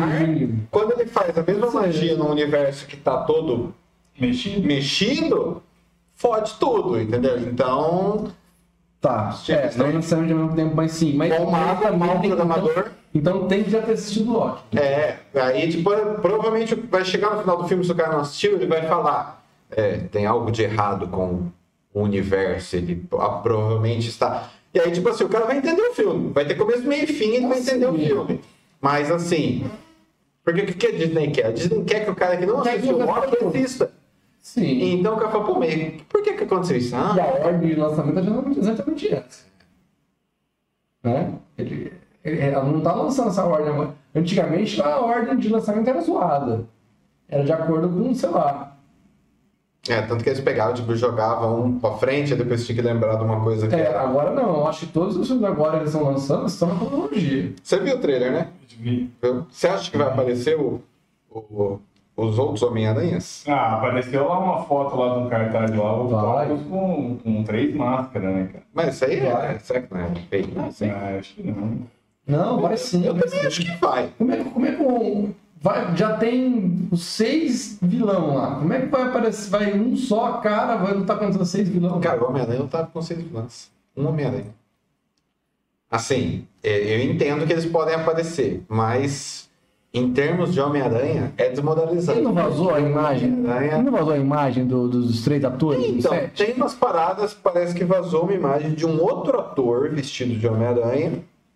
Um deles não dá pra ver, e o outro parece muito com o Andrew Garfield pela posição que ele tá, nem tanto pelo com roupas diferentes. Eu tô falando isso porque, tipo, a gente não sabe, né? A gente, os caras. né? Mas a gente tinha uma galera falando que poderia ser dublê. Eu, sinceramente, acho que é menos casos, mas assim, deve ser uma coisa muito pontual. Tipo assim, não é eles que vão chegar e resolver, sabe? Eu, eu acho. Porque em termos do. meio que desmoraliza, né? Tipo, pô, não é precisar. Ah, não é que desmoraliza, velho. É tipo como se fosse o multiverso. O, os- o outro, outro filme do, do Homem-Aranha lá que tem. desenho, animação. Desenho, É, né? o. Aranha Verso mesmo, né? Aranha Verso. É, Aranha Verso. É, que o, o Sexteto Sinistro, ele era tipo assim, inimigos do Homem-Aranha que juntavam pra infernizar ele todos do mesmo universo. Não tinha essa parada de ser de cada. Juntavam pra infernizar ele e a graça era justamente ver ele loucão tendo que enfrentar cada um num, numa, numa frente diferente, sozinho, tá ligado? Porque o Homem-Aranha foi um cara que nunca teve essa coisa de, ai, tem um homem de ferro que me ajuda. Tipo, Imagina, ele tava lá e ele nem era, ele nem é celebridade, o Homem-Aranha é um. Depois, né, que ele é meio que alçado ao status de celebridade. Mas o Homem-Aranha, Homem-Aranha, aquele que aparece no começo do, segundo filme, do Tom Holland mesmo, É o que tem mais a ver com ele, que é um cara que fica ali, tá ligado? E, tipo, assim, os caras não, não chamam ele pra as grandes sagas. Ele é tipo, né? E aí. E ele tinha essa coisa de lutar sozinho, e os inimigos dele são inimigos dele que odeiam muito ele, alguns por motivos pessoais. Tipo, o cara que é professor dele, tá ligado? Que é o Lagarto, né? Que é, que é ex-professor Hum. dele. É, que perde o braço e tal. Então tem umas paradas assim que são pessoais mesmo. Então, inclusive, se você é ex-aluno meu, se você virar um herói, eu vou tentar te combater, tá? Um forte abraço. Qual, qual é o melhor Homem-Aranha pra vocês? Eu, pra mim, eu acho do Tom Holland. Do, do cinema, É. gosto bastante do, do, do Tom Holland. Tom Holland também. Ele tem aquela coisa meio. meio Eu gosto. awkward, assim. é. Eu não gosto do ator, não gosto fisicamente do Tobey Maguire. Ma- Maguire. Maguire, né? É. Não gosto fisicamente. Acho que ele não tem a ver. Ele não tem o físico, ele não tem. Ele é velho. Ele, ele era novo quando ele começou a fazer, mas ele tem cara de velho já no filme. É o é o Homem-Aranha, primeiros filmes de, de, de herói que eu fui assistir tal, eu gosto muito. Saí do, do, do falecido Cine Bauru, imitando aranha. Lembro muito bem dessa, dessa situação. É, Nossa. É, exatamente. Saí ali andando como aranha pelos. Igual aquele cara que tá saindo, tá surgindo nos vídeos, assim, pulando em cima de, de ônibus, dançando. É, eu tinha, você lembra que no Cine Baldur, quando você saía, ele tinha tipo um negócio de pedra que descia assim, que era acompanhando a escada? Você entrava pela coisa e descia, saía pela escada, né? Aí eu subi, escalei aquele ali e desci, tipo, imitando a aranha, assim, por aquela escada, sabe? Fiquei assim, no... E isso tudo, gente, com 25 anos de idade. É, não, eu tinha... 20... É, eu tinha um pouco menos. Não muito, assim, a ponto de justificar, né? E eu gosto, mas eu gosto muito do filme. A direção eu acho muito boa, a história dos dois primeiros filmes é muito boa. Tanto que é o, o vilão lá, o Tops, é- até hoje, das pessoas fala que é o melhor vilão do Homem-Aranha, né? Do, O Duende? é, não, o Octopus. O Octopus. É. E eu gosto bastante do filme, mas eu não gosto do Tobey Maguire. Embora acho que ali o personagem Peter ficou legal, eu não gosto muito da interpretação dele. Se eu tivesse esquecido esse filme. já, Não há gosto nada do Eu Andrew. Garfield. Eu acho ele. Eu acho que a melhor coisa do, do Homem-Aranha do, do Andrew Garfield é quando o filme acaba. É a melhor parte, é. Cara, é. Ele, e ele tem um visual legal de Homem-Aranha. Só se você tirar tudo e deixar só o visual, aquela coisa dele ser esguio, o cabelinho e tal. Mas ele faz um Peter Parker legalzão, que Peter Parker não é legalzão, Peter Parker é nerd, chato. Ele anda de skate. Mas aquela coisa dele ser tagarela enquanto tá lutando, isso, isso é massa. Essa podia tirar todo o filme, deixa só isso. Isso e beleza. E o resto do filme é todo descartado. Inclusive o Electro chorando. É péssimo. É, todo mundo dá mole. Puta, é horrível, cara. Isso é horrível. Esse é outro filme que também que eu acho que foi tão ruim que eu comecei a prestar mais atenção no celular do que no filme. Não, é. E aí agora se você falar. A gente tentou lembrar, demorou anos pra lembrar que era o Jamie Foxx, não, Jamie F- não o Will Smith. E, cara, muito me admira. Ruim, cara. Muito me admira o Jamie Foxx, o cara que fez é, filme com o Tarantino. Django é do, do Tarantino, É, né? É. O cara que fez filme com o Tarantino, se prestar um papel desse, tá ligado? Uma Não, é. coisa é o cara fazer um filme que nem o, o Batman antigo lá, como é que ele chama? Michael Keaton. Uma coisa é o Michael Keaton que fez um filme, uma, um Poderia ter sido meta comentário sobre o personagem dele, voltar e fazer tipo o Abutre no filme do Homem-Aranha, que é personagem da hora, com, uma, com background e tal. Outra coisa, eu quero fazer o Electro, aquele Electro safado, chorão, ruim, visualmente esquisito. Mano, horrível, cara. Parece. Será que vão consertar agora na volta dele? Porque vai ter, né? Cara, se eles colocar o Electro Não aparece no trailer, Alex. Não aparece. De, de, de Colan, com a cabeça do, do Kikito, que os raios saem daqui, é melhor, cara. É melhor do que aquilo do, do filme. Não tem como, é muito ruim. Peça. Deixa eu falar uma coisa que eu assisti, que eu gostei muito, eu não conversei com ninguém ainda, porque tanto gostei nem no grupo. Um Invencível. Ah, eu assisti. Você assistiu? Não, Não assistiu. Você tem é, no Prime, né? Eu É no assisti Prime Video, no né? stream, na plataforma... Não façam isso. Assim, Na plataforma eu acho que é no. diferenciada, alternativa. Eu acho que é no Prime. Achei no Prime também. No Prime. Cara, é legal. Invincible. É bom. O Andrezão é meu sócio, na verdade, né? No, A gente tem um lance. é meu sócio. do- A Disney não sabe.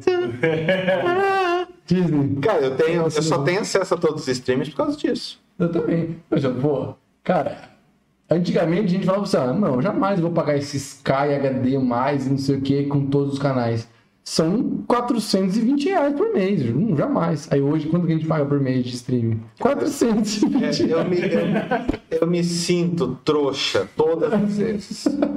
Que eu era esse cara. Eu falo, mano, quem paga?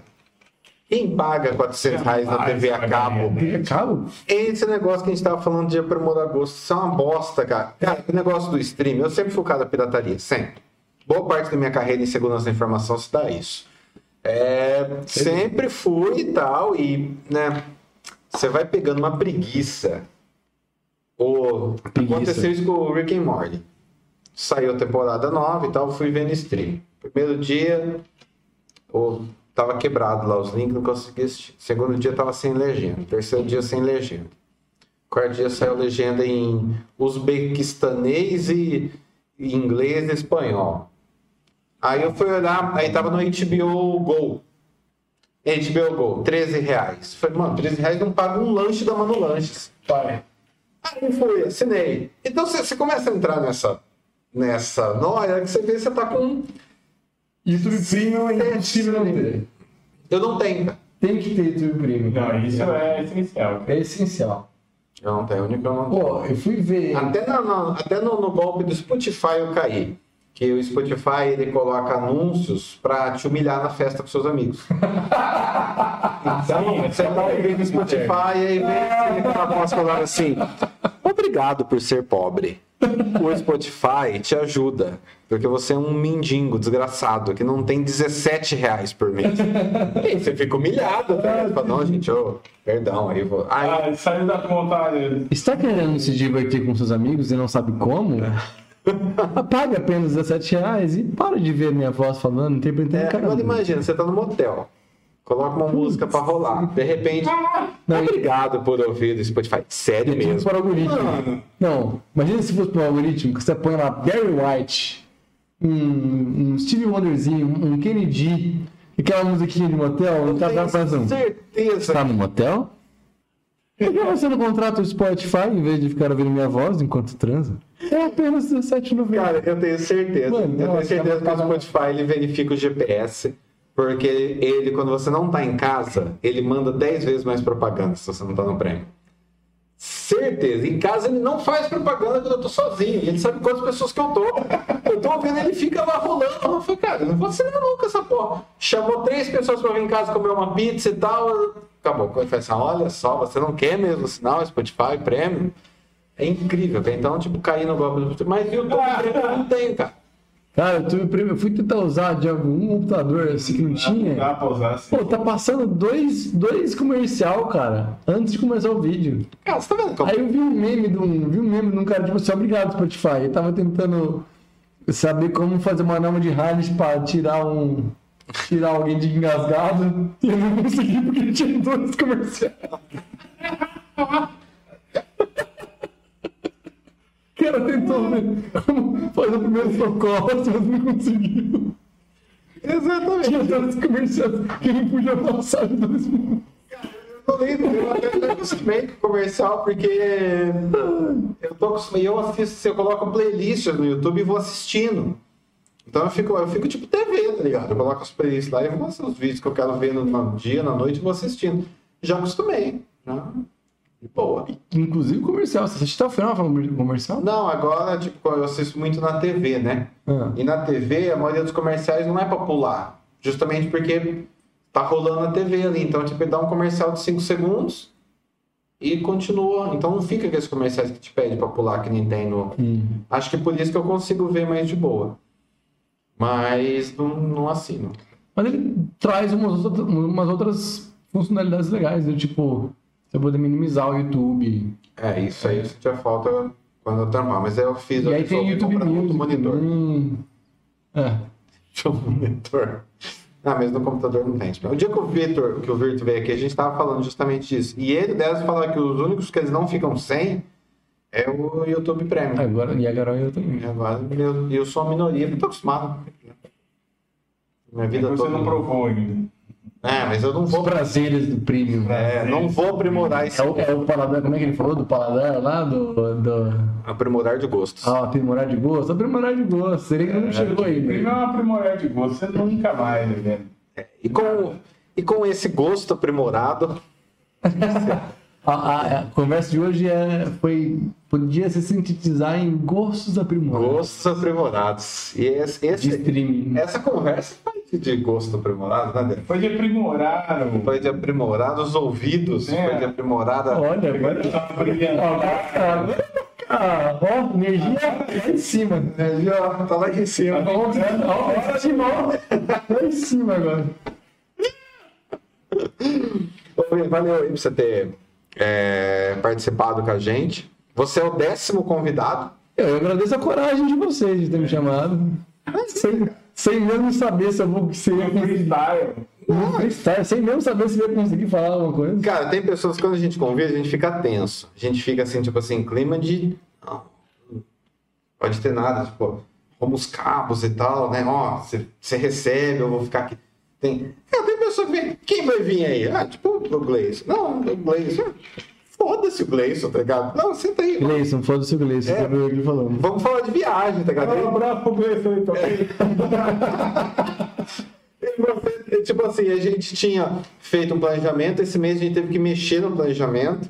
Sabia que era plano B, cara. É, e aí, quando a gente mexeu no planejamento, a gente fala assim: ah, é, pessoas que a gente tinha marcado e a gente. E tem a lista das pessoas que a gente faz, realmente tem uma lista. E aí falou, mano, e dessa lista aqui, vamos ver agora quem que a gente pode chamar, tipo, essa semana, tá ligado? Porque como a gente teve que mudar, ah, ah vou ver o Vini vai. Então, vamos, vamos chamar ele. Entendeu? E aí foi o que a gente entrou em, em contato com você. Mas, cara, é, é super de boa, é, é trocar ideia, tá ligado? Ah, é, é ótimo. Beber cerveja e trocar ideia ao vivo. É isso. Os caras, os molecados geração Z, joga videogame e troca ideia ao vivo, isso. A gente bebe cerveja, É tipo jogar um videogame, só que melhor, né? melhor. né? Tem cerveja, molecada não. É, liga, né? Tomar energético, eu acho. Toma, toma energético, né? E posta no, Um corote.